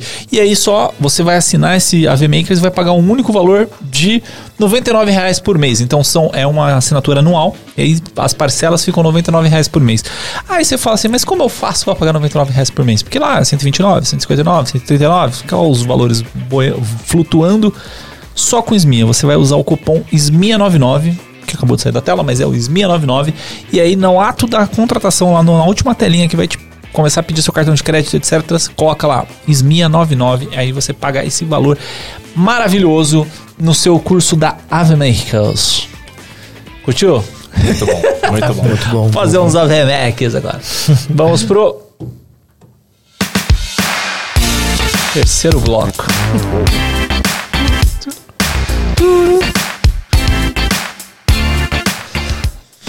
Muito bem, muito bem, galera. Conheci um pouco mais da produtora de vocês. Sei que vocês é, já produziram é, curtas, já produziram videoclipe, já estão produzindo documentário. Já finalizou o documentário? Então, a gente terminou de gravar, agora a gente tá editando esse material todo. E o documentário é um projeto assim que a gente. Da primeira tá fazendo. Então, tipo, o documentário é uma peça bem diferente de um videoclipe ou de um filme. Ele tem uma ideia por trás. E a Amanda, que tá dirigindo toda essa parte, a gente tá querendo construir um documentário que ele seja. Como fala? Que ele mostre pelo que ele vem, tá ligado? Tipo assim, que a gente consiga comunicar a ideia que a gente quer passar sobre o break. Certo. E agora eu quero entender um pouco dessas finanças de vocês, né? Porque eu entendi que vocês fazem muitos projetos, é, como posso dizer, quando não tem um custo vinculado, um projeto para ajuda. Filantrópicos. Filantrópico. Vocês são Filantrópicos. muito filantrópicos. Mas como que vocês ganham dinheiro, cara? Vamos lá. É verdade? Não ganha. é. Tipo não, assim, mas a gente tem as contas pra pagar, cara. Vocês tiram de projeto, de trabalhos fora do, da CK? Hum, Sim. Ó, vamos lá. Eu, pelo menos, tenho uma empresa de audiovisual que, graças ao bom Deus, Jesus, é, a- eu já tô dois anos vivendo de audiovisual, tipo, só vivendo de audiovisual, que é a minha produtora B9 Audiovisual, que eu presto mais serviços corporativos. Que é o trabalho de, o exemplo, vídeo corporativo, de evento, fotografia de evento, fazer uns reels para algumas empresas. E é da onde eu tiro minhas finanças e é onde eu pego o dinheiro para investir na CK. E o Zóio e o Vitor, o Zóio tá na correria de fazendo vários jobs de edição para algumas galeras. Edição, na verdade, eu trabalho de tudo. Mano, se me chamar, eu tô dentro. O Zé que chamar que tá dentro. E o Vitor tá no emprego convencional e tal, e ele tá tentando tirar disso. Exatamente. Tipo, é, trabalho num, em trabalho convencional mesmo, CNPJ, tranquilo, mas aí agora o nosso empenho até que tá valendo muito a pena, né? Todo esse esforço que a gente tá tendo dentro da nossa produtora já tá tendo uma certa resposta no decorrer desse tempo, entende? Tipo, é porque a gente pensa da seguinte forma. É, a gente tem as nossas contas para pagar, eventualmente, só que no meio disso também, o que a gente consegue com a produtora, a grana é a consequência disso. Entendeu? Tipo, a gente visa produzir tranquilamente o que vier pra gente, a gente vai. Perdão, a gente vai né, desembolsando aí. A gente. É que nem ele falou, a gente não tem muito custo assim dentro da CK.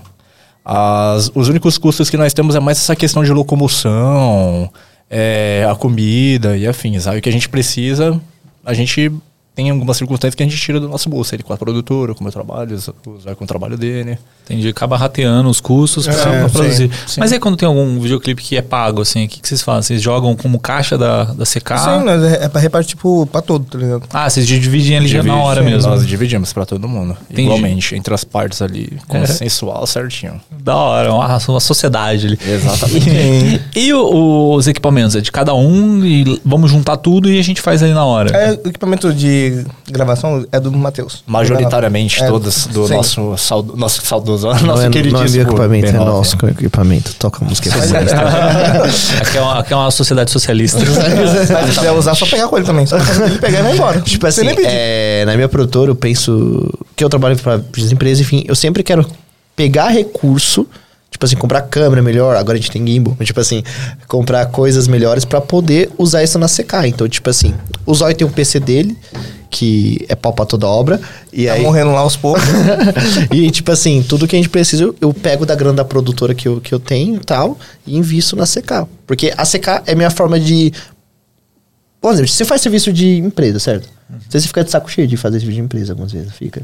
Ah, tem alguns que é só pagar a conta. É né? só pra pagar conta. Então, Sim. tipo assim, eu faço trabalhos pra pagar conta, mas com o intuito de investir na CK, entendeu? Tipo assim, porque é ali que pra mim é o, vamos dizer, pro meu audiovisual, entendeu?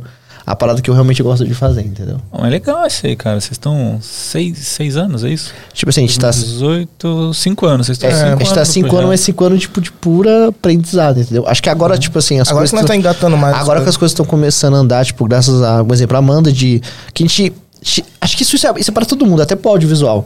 A gente vê muito, tipo, arte, câmera, gravar, fazer as coisas, mas a gente acaba esquecendo a parte do business, tá ligado? Tipo assim. Sim, é. De. Ai, tô te cortando. Não, tipo Tramontina. assim, é, mesmo que a gente tá fazendo tudo isso, a gente não tinha controle sobre o business, tá ligado? Mídia social, não tinha nada. Nós fazia isso, nós se virar pra fazer isso, mas não virava, tá ligado? Até a Amanda entrar. Ou não, ela foi uma, cre- ah, um acréscimo muito bom pra secar. Porque a gente começou a alavancar, fez o podcast, nós fez, teve uma outra entrevista do... Foi mesmo? É Preferir Oculta, foi graças à Amanda, foi graças ao corte na Amanda, tá ligado? Nós estamos indo pra esses lugares, pro, pros podcasts, tudo porque... Isso, a Amanda começou a gerenciar essa coisa, cuidar disso, real. Porque antes nós não tinha controle sobre isso. Eu acho que isso é importante até pra qualquer pessoa que quer estar fazendo um projeto, é entender que, tipo, é legal, tipo, você, por exemplo, você quer fazer uma parada que você gosta, mas, meu, a parte de business, de comunicação é extremamente importante, tá ligado? E isso que muda muita coisa, tá ligado? Tipo, comunicação, essas paradas, acho que isso é extremamente importante. É primordial, né? Tipo, a comunicação, consenso. Eu acho que foi a palavra que mais. O engajamento, consenso. tipo, graças a Amanda também ela ajudou muito, a gente tem ajudado. É, aquele corte dela foi primordial pra gente. E como eles. Só reforçando, né? É, no decorrer aí a gente tá conseguindo alavancar melhor, a gente tá conseguindo produzir bastante. Eu acho que desde o final do ano passado que a gente tem apresentado muitos resultados, né, cara? Assim, muito resultado. E eu, Muitos resultados mesmo. sei lá, eu acho que, tipo, é bom alertar essa, pra todo mundo que tá ouvindo esse podcast que, meu, tem o seu trabalho aqui de audiovisual, a gente tá num podcast de audiovisual, tem isso para aqui, não esquece da parte do business, que isso é a parte mais importante que. um- não mais, mas uma das mais importantes que tem pra fazer o sonho de fato acontecer. Pra conseguir, tipo, melhorar, alavancar as coisas, axe que é isso aí. As relações. As, As relações. A Amanda é a única mulher do, do projeto. Mulher. Sim. É mulher, é a única mulher. Dentro ali do projeto, sim. Sim. Exatamente. É um oizinho. Ela tá mandando mensagem aqui pra, pro pessoal. mensagem. É, ocultas aqui. aquele pessoal que fica lá na produção com a cartaz? Fala tal coisa. Vamos pra falar, pra falar algumas coisas. Mas assim, o projeto, vocês estavam no- desde o começo, a Amanda entrou depois, né? Ela entrou Sim, depois. ela entrou depois. Exatamente. Vai fazer um ano que Fez um ano, na verdade. Fez Já um fez ano. É em maio que você vai fazer um ano? Caramba, Eu não nem- lembro. É porque passou tão rápido que, digamos assim, foi tipo muito. é, a gente foi pego de surpresa, entende? Foi, muito, foi muita surpresa, mas não enfim, apesar dessa surpresa, é algo que foi muito bom pra gente. Show. Você trabalha com redes sociais, Amanda? O que, que você faz? É que você vai ter que vir falar no mic aqui. Vem cá, vem cá, vem cá. É que, tipo, por pena, a gente não tem mais cadeiras aqui, senão a gente colocaria você. Ó, culpa dos meninos, era pra. Depois a galera vai nos comentários assim, por que, que a mulher não tá? Porque a mulher não tá É, machista. Viram machistas opressores. Sores. tá? Não, não, não, não, não, isso não, pessoal, não é nada disso. Mentira, gente, Ó, mentira. eu perguntei pra galera antes, falei, quem que vai participar do episódio? Porque a gente vai ter cadeiras Não, infinitas. galera. É ela falou pra ela, falou, ó, são os três meninos. Não, é porque eles estão mais à frente do audiovisual. Como eu falei, eu sou mais por trás das câmeras, né? Então eu fico mais. Relações públicas. Relações públicas. Mas conta aí, o que, que você faz? Então, assim, a CK, ela é. A gente dividiu, né? Porque, assim, como eles falaram, quando eu entrei na CK, eu vi. Tem, todos eles têm muito potencial, eles estudam muito. Não pagar um curso nem nada, mas eles ficam horas na internet estudando. O Matheus, o Zóio, o Victor, todo, o Zeik também. Todos eles estudam muito e eles têm muito potencial. Só que era muito mais uma ideia de um sonho do que de um objetivo. E aí eu comecei, eu, não, quando, antes de eu entrar, que a história que eu entrei é meio complicada. Mas assim, antes de eu entrar eu já falava, eu sou casada com o Matheus, né? e aí eu já falava pra ele, eu falava assim, mano, vocês são muito bons, mas falta vocês saírem do, do papel. Não que eles, eles faziam muitas coisas, mas ficava muito... Num lugar só. Isso, era literalmente um grupo de amigos tentando fazer dar certo. Sim. E aí eu falava, tinha várias ideias, aí ele acabou me enfiando na CK. Jogou ela lá. Jogou na É isso. CK, foi tipo isso. Ele me jogou na CK, ninguém queria a princípio, né? É porque é do nada, pensa uma Porque vocês são machistas, eu vou redurar logo. Machistas, opressores. Opressores. Mentira, Não, não, não, não, é muito pelo contrário. Puxa, puxa o mic, que senão não vai sair. Aí. Aí. Na verdade, não é nem Levanta, isso. levanta, levanta. Você eles tá- estavam. É, porque qualquer mudança é difícil, né? Qualquer mudança é complicada. Então, eles estavam acostumados de um jeito.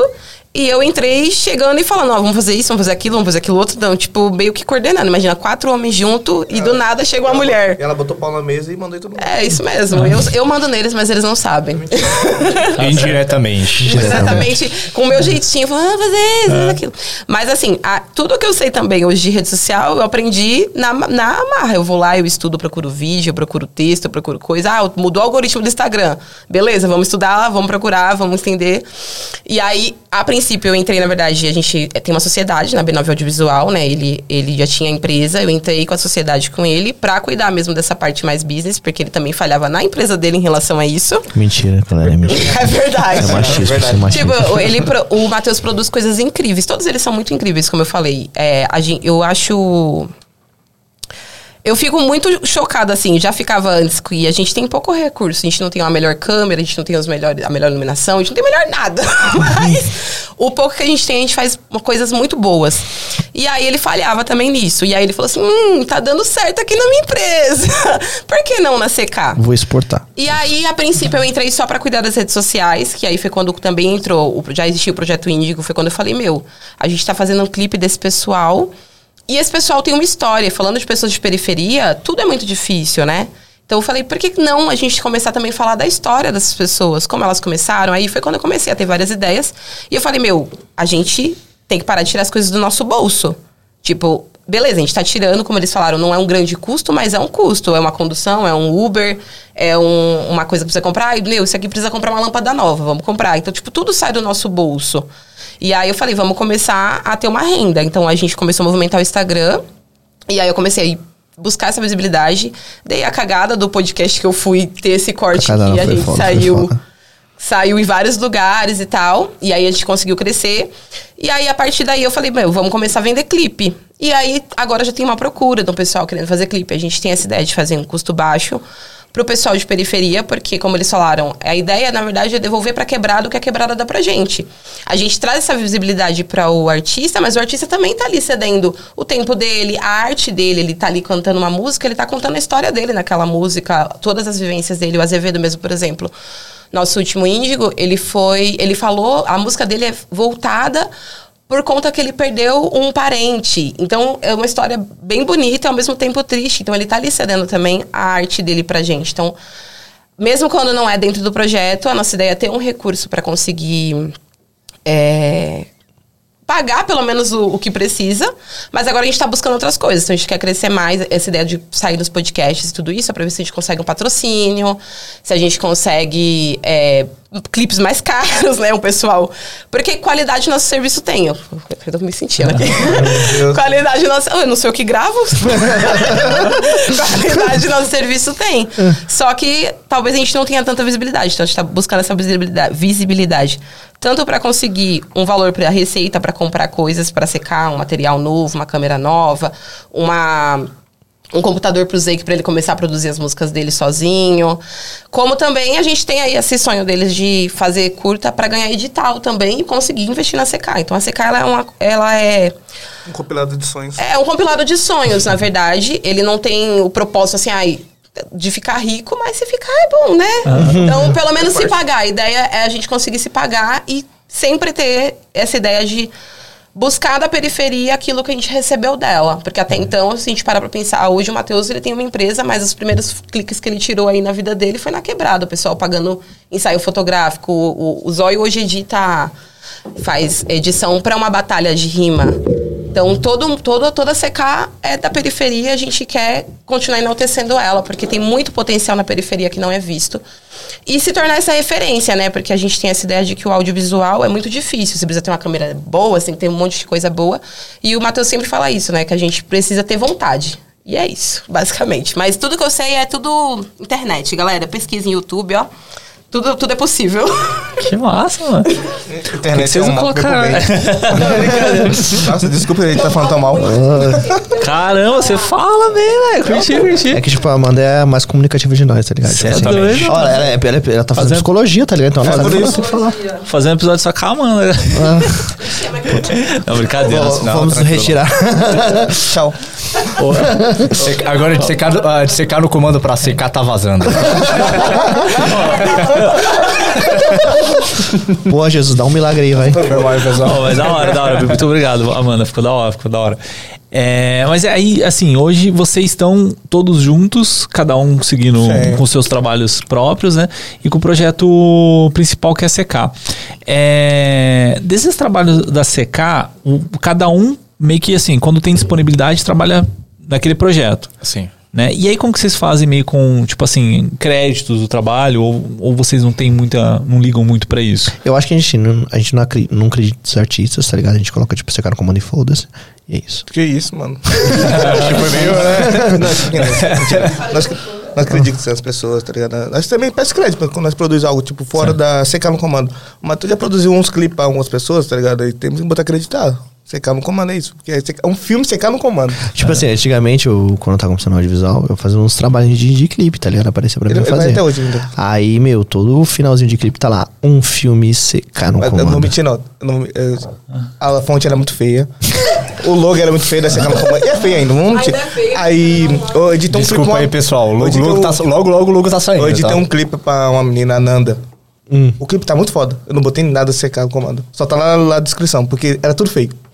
Falei, não vou estragar o clipe. Os, quando- os olhos tem uma tá, raiva de, de tá fonte. do logo, né? É, os o olhos tem uma raiva de fonte. Ele fala assim, mas se fazer uma fonte bosta, eu não vou colocar. Então, foda-se. eu não botei Eu não quero foda-se. colocar essa fonte, eu tenho raiva dessa fonte. O Zóio, tipo assim, eu e o Zóio no audiovisual, nós briga que nem gato e rato, mano. Porque, tipo, o Zóio tem umas opiniões muito sérias, eu também tenho. Então, tipo assim, quando o Zóio não quer fazer, ele não faz. Ah, depende da coisa que tem, falando, não vou fazer, não vou fazer porque Tipo, é essa camisa do Palmeiras não tem faz nenhum sentido no podcast de audiovisual. A camisa do Palmeiras, tá? Se quiser de preto. É porque é o o John único- Maker é usar preto. Preto, preto, destaque. Tá certo. E você, cara, você tá montando o logo da CK agora? É, tô, tô a trancos e barrancos. É porque assim, eu tô trabalhando com eu tenho um notebook, né? Que nem no filme eu fiz os storyboards e afins, né? Eu fico mais na parte de design. Eu gosto muito. É porque a minha história com design ela é meio complicada. Tipo, vou dizer complicado, porque assim, quando eu era moleque, tipo, criança mesmo, eu gostava de é, desenhar. Ainda eu gosto, por sinal, claro. Aí eu fiz uns cursos de mangaka, como fazer mangás e afins. Aí eu fazia uns personagens de anime, né? Desde criança, praticamente, antes de começar a fazer curso. Eu gostava muito de fazer desenhos, digamos assim, do Dragon Ball, porque é um anime que marcou minha infância. Aí fazia os desenhos lá, Goku, Vegeta e afins. Aí foi mais pra frente, gostando, me envolvendo. Mangaka, comecei a fazer uns mangazinhos. Aí eu parei. Tinha parado por um um tempo. E aí depois disso, tipo, quando veio a secar, é, meio que me reacendeu isso, sabe? Aí vale lembrar ainda que eu tinha. Eu estudei direito por durante dois anos. Só que eu saí da faculdade, porque não tava, né? Fora alguns outros problemas pessoais. E saí da faculdade, veio a secar, aí a CK fez eu reacender essa questão por arte mesmo, sabe? Porque o negócio já vem muito tempo de mim. Tipo, desde pequeno, que eu já havia falado. Aí no decorrer do tempo foi quando veio o filme, o Pícaro. Aí vale lembrar também que até um tempo atrás eu tava vendo essas questões de storyboard, concept art, né? Aí eu cheguei e falei, é, pra não ficar aqui parado, vou fazer alguma coisa, vou fazer o storyboard desse filme. Aí Aí começamos depois- a fazer os storyboards. Fomos lá, fazendo as guias, preparando as cenas pra ver como é que ia ficar certinho. Aí você bateu no peito, vou fazer um logo também. Nada. Exatamente. Surto. surto. Aí na hora eu falei, eu vou fazer o logo. Vou fazer o logo. Vamos reformular esse logo aqui da CK. Porque agora, né, tá na hora. A gente ficou muito mais mesmo e, mano, Como chama a discussão do ponto 50 mesmo? Não sei, Nossa, do nada, só cara. tava fazer um logo da ponto 50 ponto assim, 50 produções. É, aí nisso, aí nós queremos ter um logo, uma ponto 50 ele quer fazer. É, não, tipo, inicialmente eu precisei entrar num consenso, cara. Peraí, mas aí você quer, você quer manter o CK e você quer colocar um ponto? cinco- Como assim? Não, é porque A- assim, a ponto ponto 50 é um projeto, é um projeto da, da ponto 50. Aí eu cheguei assim, a gente tava numa lata. Olha o cara achando que. Não faz sentido, é só a loucura dele. É, Foi muito, foi um delírio assim coletivo, cara, um delírio tipo muito assim, nós nós coletivo. tava num evento lá, Vitor falou, B9, falei que foi, mano.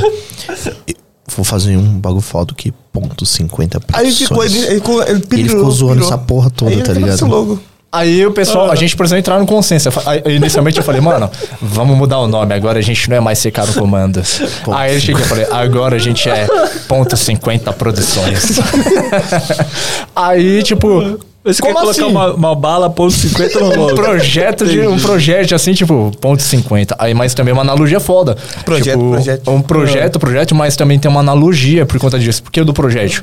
O projeto ele é do tamanho de uma caneta, mas também aquele negócio ali tem uma capacidade imensa de fazer uma, de uma destruição, né? Com, com a potência.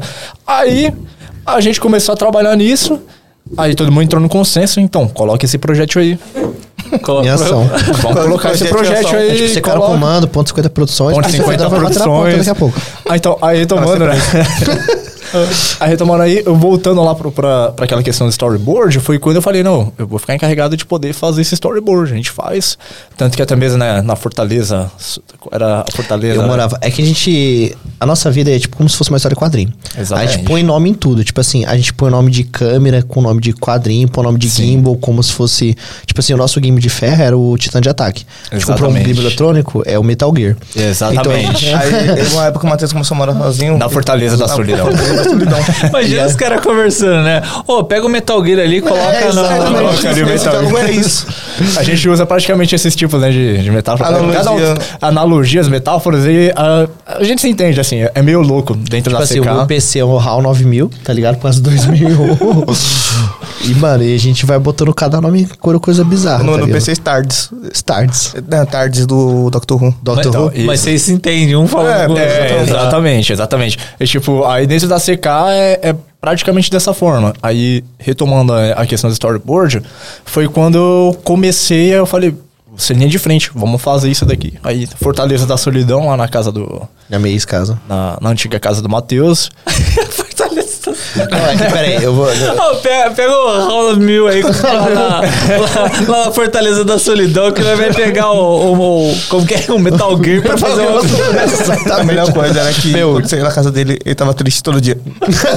Era Fortaleza Solidão. Meu, tinha. Mas antes da Fortaleza Solidão, tinha o Gralha.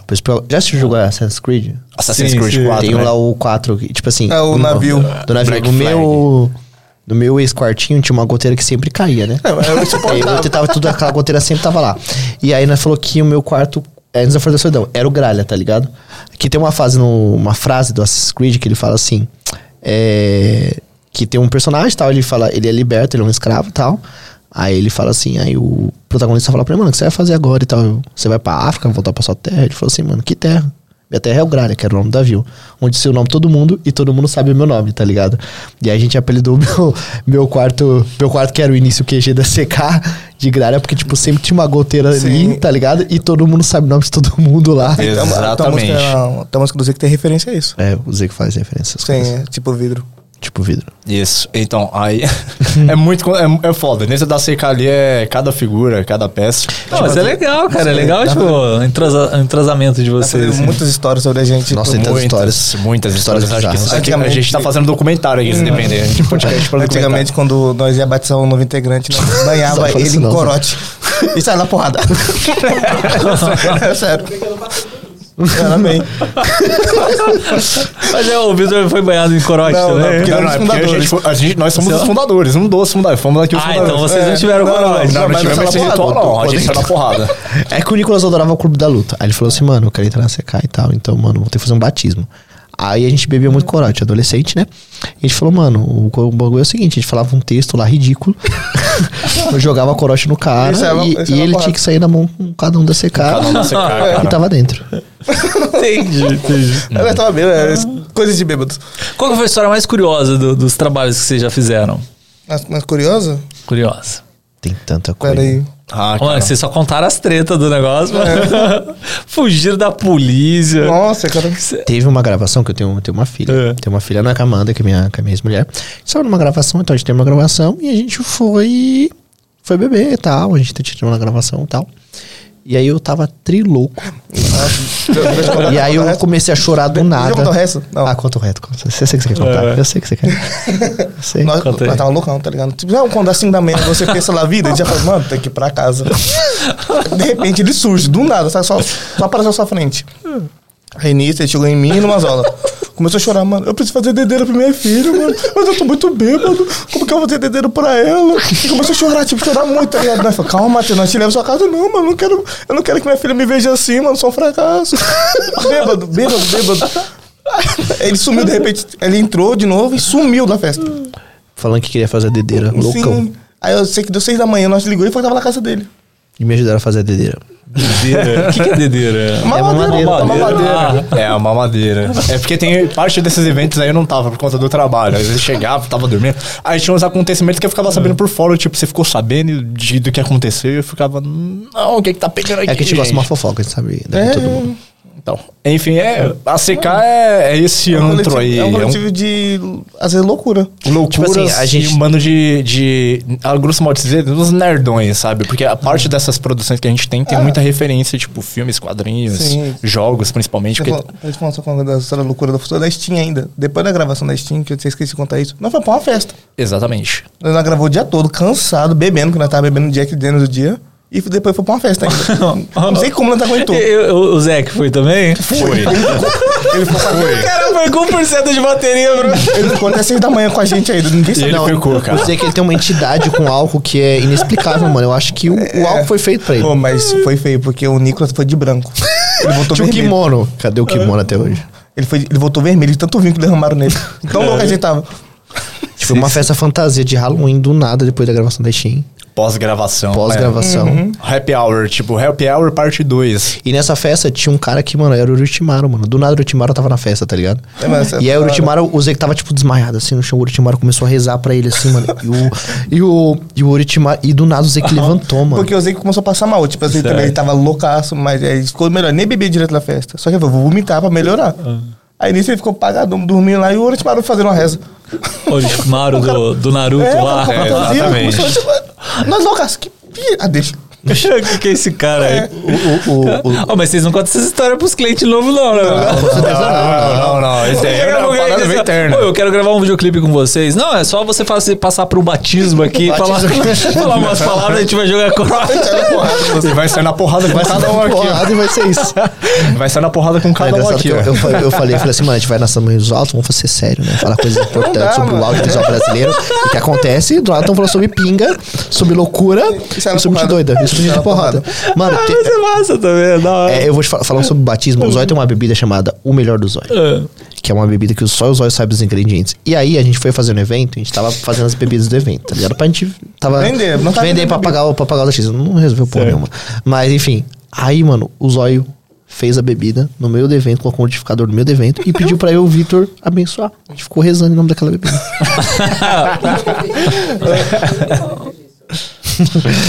É muita loucura, cara. Muita loucura. É muita loucura dentro da CK. Mas, Mas, assim, mas aí vocês filmam também esses rolês ou é tipo um negócio mais. Então, é que na isso, memória? é- isso é mais bagulho pra ficar na memória que se isso um dia acontecer. Se vazar, nós tá fudido, é cancelado. Pode ser cancelado. Faz um documentário, mano. é, exatamente. Se- É tem- uma boa, né? Pode boa. fazer um... CK sem comando. Pronto. Que, que nem vocês estavam mostrando pra mim. Cara, começou o episódio aqui, aí esses caras pegaram assim e falaram: Não, você tem que assistir um, um documentário aí do Naldo. é o documentário do Naldo, velho? que isso, mano? Aí eu boto na TV aqui para assistir o documentário. Mano, que brisa que é aquela. tipo, assim, tipo, não tem nada a ver com a CK. Foi um vídeo aleatório de Muito YouTube. aleatório, mas muito bom. Mas, mano, eu comecei a rir vendo o negócio, velho. O, o Naldo lá, como que é? Ele encontra o. Chris Brown? O Chris Barr. hey, bro! Hey, bro! you, you, my family! Mano, é muito bom. Mano, que eu tô- louco, Eu mano. uma história muito boa pra contar pro Zóio. A gente foi fazer um. Não sei o que a gente foi fazer. Foi um evento, sei lá, fotografar uma parada.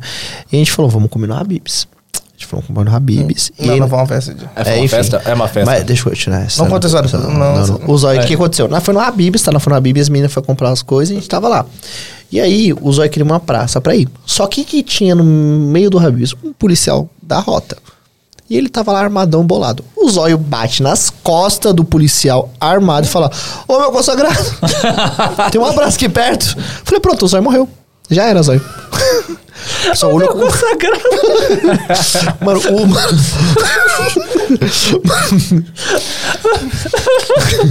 e aí, mano. Você não viu o cara era policial? Mano, o policial olhou pro Zé e falou assim: Mano, não tem nada aqui no rapaz. Sai daqui, rapaz. Porra, mano. Meu consagrado. Eu tava, eu tava lá. Eu estava lá nessa hora. Mano, eu presenciei esse momento. Um dia o Zóio recebeu um enquadro de um policial. Ah, tu conta esse bagulho, cara. Essa aqui, essa, essa aqui é muito boa, mano. CK, um agora é que esse não é episódio não é mais CK no comando, é CK sem comando, entendeu? É CK sem comando, ou fora do comando. Foda com- Mano, tipo, o Zóio. Não, o Zóio. Como você conhece esses caras aqui, Amanda? Meu Deus. Mas esse, no visual. o- esse outro quadro que nós tomou foi muito feio. Porque, ó, O, o- o episódio já fugiu completo. Mas Ah, e o- Conta aí, conta aí, conta aí. ó, você tacando fogo num busão lá na quebrada. Já começa assim, cabuloso. Nós fomos buscar uma lata de latex. Tava eu, o Mazola, o Zé. Eu Fogo no também. busão. Não, não, não, não. É, é uma história muito complicada também. É. Não, mas peraí, você tá falando sério, você tacaram fogo no busão? Meu Deus. Não, porque, mano, os, policiais acharam que a gente tacou fogo no busão. A gente tá com uma lata de latex na mochila. E o pior de tudo, tipo assim, nós tinha, vamos lá, três pretos e um branco. Ó, mano, o policial saiu. O policial tava apontando uma arma pra gente. Ele falou, fudeu. Depois ele puxou outra arma, mano. Ele colocou duas armas pra gente. Não, e o policial falou: Ô Zóio, o que que você faz? O policial e falou: Você é vagabundo. vagabunda. Mano, e eu, eu falo que eu falei isso, eu comecei a rir de nervoso. Você tava com latex, você tava com uma, uma lata Porque de o, latex. o Mazola é, gra- é grafiteiro, É, ele mas faz é arte, tá ligado? E aí nós tava ajudando ele a levar os bagulho. Você não tava no dia, caralho? Você não tava, Ah, eu tava- você eu tava- tava, você não Expli- tava. explica do começo, que senão Ó. eu vou ficar perdido na história. Vamos lá. Tipo, tacaram um fogo, um, tacaram fogo no busão. Aí deu mó belo da porra lá. Aí. Não, peraí, tacaram fogo no busão. Não, Tá. foi um protesto, foi um É, protesto. Ah, teve um protesto, Um tacaram protesto fogo no por busão. conta de um incidente no, num dia anterior. Aí a- a- o pessoal de lá da, da quebrada se mobilizou e, mano, vamos tacar fogo aqui no busão, entendeu? É. Não, mas é porque a história mano, é um pouquinho. Não, desculpa, desculpa, tá. É, tudo bem. É que. Vai, e aí? Aí nós fomos buscar uma lata de latex com. Aí, mano, foi muito Só feio. me contextualiza isso aí, que senão eu vou ficar muito louco. tipo, te- te- Por que, que os caras tacaram fogo no busão? Foi um, um incidente que aconteceu lá na quebrada, cara. Foi uma operação que foi bem cabuloso. Foi Ah, entendi. cabuloso. Aí o protesto, os caras tacaram fogo e aí você foi. se foi. Aí, nós fomos buscar. uma- Não sei por que a gente teve essa ideia. Podia buscar outro dia. Nós queríamos buscar naquele dia uma lata de latex. Na minha Certo. casa. Na minha sua casa. casa. Foi na minha casa. É. Porque eu tinha um latex. Ele É verdade. Aí nós foi embora. Nós tava indo embora de Você boa. usar pra grafite. É, não, aí é pra pintar. Pra pintar parede ou era quadro? Era porque, o, se eu não me engano, o Mazola ele ia utilizar pra fazer alguma coisa, porque ele tinha. Ele ia pra uma exposição. Ah, vai pintar um quadro, porque o, la- o latex pega melhor a tinta. Tá. Isso. Aí você foi lá Aí buscar o latex. É. Aí eu só vi uma polícia vindo. Só quando você vê a polícia falando. Você, você para e começa a andar devagar. Falei, é pra gente. Fudeu. Aí, como tinha três pretos e um branco no rolê, o preto puxou a arma. Depois ele puxou outra arma. não sei como ele abriu a porta até hoje, quando a dor tava na mão. a Amazônia falou, nossa, falta só tá a Rebellion lá no porta-malas, que é a, a espada do Dante. Do Devil May Cry. Devil May Cry. Aí, aí, aí começou aquelas perguntas lá, tá ligado? Você faz o quê? Pá, pá, pá. Aí chegou na minha vez. Só que eu tava nervoso. tá ligado? Eu tava muito nervoso, porque era seis da tarde, mó vergonha e nervoso. Aí o professor perguntou, você faz o quê? Eu sou vagabundo. Ele falou isso. Tipo, eu pensei, mano, a gente vai apanhar aqui agora. Porque o policial chegou, ele foi perguntando pra cada um: o que, que vocês fazem? O que, que vocês fazem? Aí chegou no zóio, todo mundo quieto. Parado lá na parede. Aí o zóio, ele sangue no olho. Sou vagabundo. Desse jeito, cara. Aí eu falei, pronto, vamos apanhar aqui. A gente vai apanhar aqui. Mas como a gente tava com Jesus, é, e ele foi privilegiado no rolê. No rolê, né? as pessoas falaram assim: Ô, quer que eu te levar até em casa? Carol, esses maus elementos aqui. Porque. Porque, ele, ó, o enquadro, ele foi pra longe, nós ficou três juntos. Mano, muito feio. É, é, é, é, isso daqui é só pra você ter uma, uma Mas breve menção. apanharam no. no- Não. Não, não, não, não. não. Graças a Deus é não deu nada, cara, não deu nada. Esse daqui é só um dos trechos do que acontece na CK, cara. Essa é a nossa produtora. Tipo, até um, alguns anos atrás era assim, entendeu? Tipo, é muita história mesmo que dá pra gente poder documentar essa parada. Tipo, Sim, nós já tomamos gente- enquadro tirando foto. Nossa, esse dia foi muito louco. O cara falou, o cara tava. Eu tenho um projeto chamado Rei Guys, que é um bagulho pro meu bagulho da empresa que eu pego. Fala mais sobre o Regais, cara, porque. A, gente- É, fala, todo, pode todo, falar, todo fala mundo mais fala, desse todo, mundo cara. fala pra fazer. O Rei Guys tipo assim. Eu pego e mostro como que eu fiz uma foto. Eu faço um exemplo, usando uma referência de quadrinho, de filme, essas coisas. Tem lá no meu Instagram, depois vocês olham lá e eu vou voltar a fazer um dia. E aí nós tava fazendo Rei Guys à noite, só que tipo assim, a gente botou o flash lá porque eu queria testar uma técnica lá e de tal. longa exposição. de longa exposição. Como Aí, que é? beleza. É Hand Guys. Hey guys. Hey guys. Hey guys. Ah, tá. Hey, guys. Tipo que nem o casal Rec É, fala. Hey basicamente, guys. Tá. Sim, ele copiou copiou não, dele. copiou não, Ele copiou copiou sim, não. ele copiou, ele falou, Copiou dele? copiou, copiou. É sério? Eu, vou falar assim, eu ouvia muitos tutorial gringo, tá ligado? De aprender a fazer color grade. E os caras começavam, hey guys, hey guys. Aí eu usando com os moleques, falei, hey guys, hey guys, B9 aqui, brincando. E os moleques falaram, você podia aderir isso. E aí foi direto. Mentira, mentira. Ele- Ninguém falou dele, ele só copiou e foda-se. Tô mentindo mesmo aqui. Não, mas tipo assim, falando sério. Aí o policial viu a gente tava tirando as fotos lá, tal, pra, pra esse negócio que a gente fazia. Ele só queria ver os tripés lá, a pessoa viu e fudeu. Aí o policial parou na viatura e enquadrou a gente e falou: Mano, o que vocês estão fazendo aqui? Aí não, o Z que falou, mano, só, eu queria falar, tá buscando o AET.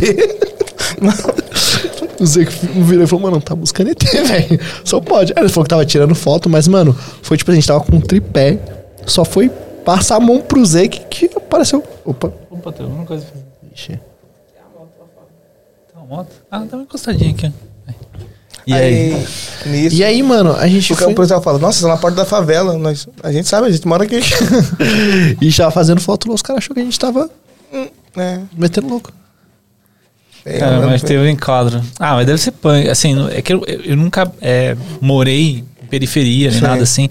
Mas, assim, pelas histórias que a galera conta, já é, um- é uma parada mais complicada, né? Você, tipo, por mais que você tá trampando ali, você, tipo, trabalhador e tal, tem, tem aquela discriminação, né? Então, Tudo, acho que... tudo isso.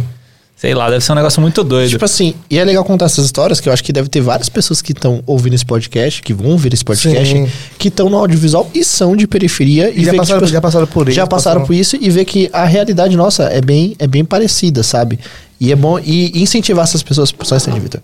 Sem e, problemas. E, e incentivar essas pessoas que, mano, independente de tudo que aconteça, dessas brincadeiras que a Rir gente no tá falando, é, rir no final e seguir em frente, sabe? Sim. Só uma, uma pergunta. é, esse dia desse enquadro também foi semelhante, é, porque eu não tava. Esses- essas coisas só acontecem quando eu não tô, cara. Porque Jesus não tá. Quando eu não tô. É, porque às vezes não Apesar protege de a ser gente. onipresente, claro. Eu- eu- foi no dia que vocês estavam andando com tripé na rua? É, foi. Não, foi- foi no dia que nós tava tirando foto do Jovem, no Mazola, minha. Porque também teve, a gente- teve, se eu não me engano, foi um caso deles estavam andando com tripé na rua e o pessoal, alguém chamou a polícia, não É, foi? chamou a polícia pra gente. Chamou a a polícia, polícia. Uma arma. É, achando que era uma arma, arma, a gente tava achando que era uma tripé. arma. E era um tripé. Tripé e o softbox. Só É, isso. Muito violento. Mas na periferia, isso vocês estavam... Lá na Não, quebrada na mesmo. quebrada lá na mesmo. Lá Quebrada. na quebrada, exatamente. Nossa, que doideira, velho. A gente nem dói mais. Já nem dói mais. Ah, mas é bacana, é bacana ter essas histórias aí. E deixa eu puxar aqui. Opa. Galerinha, estamos chegando ao final. Sei que há muitas histórias ainda. Muitas histórias, cara. Ó, Muitas histórias pra vir também.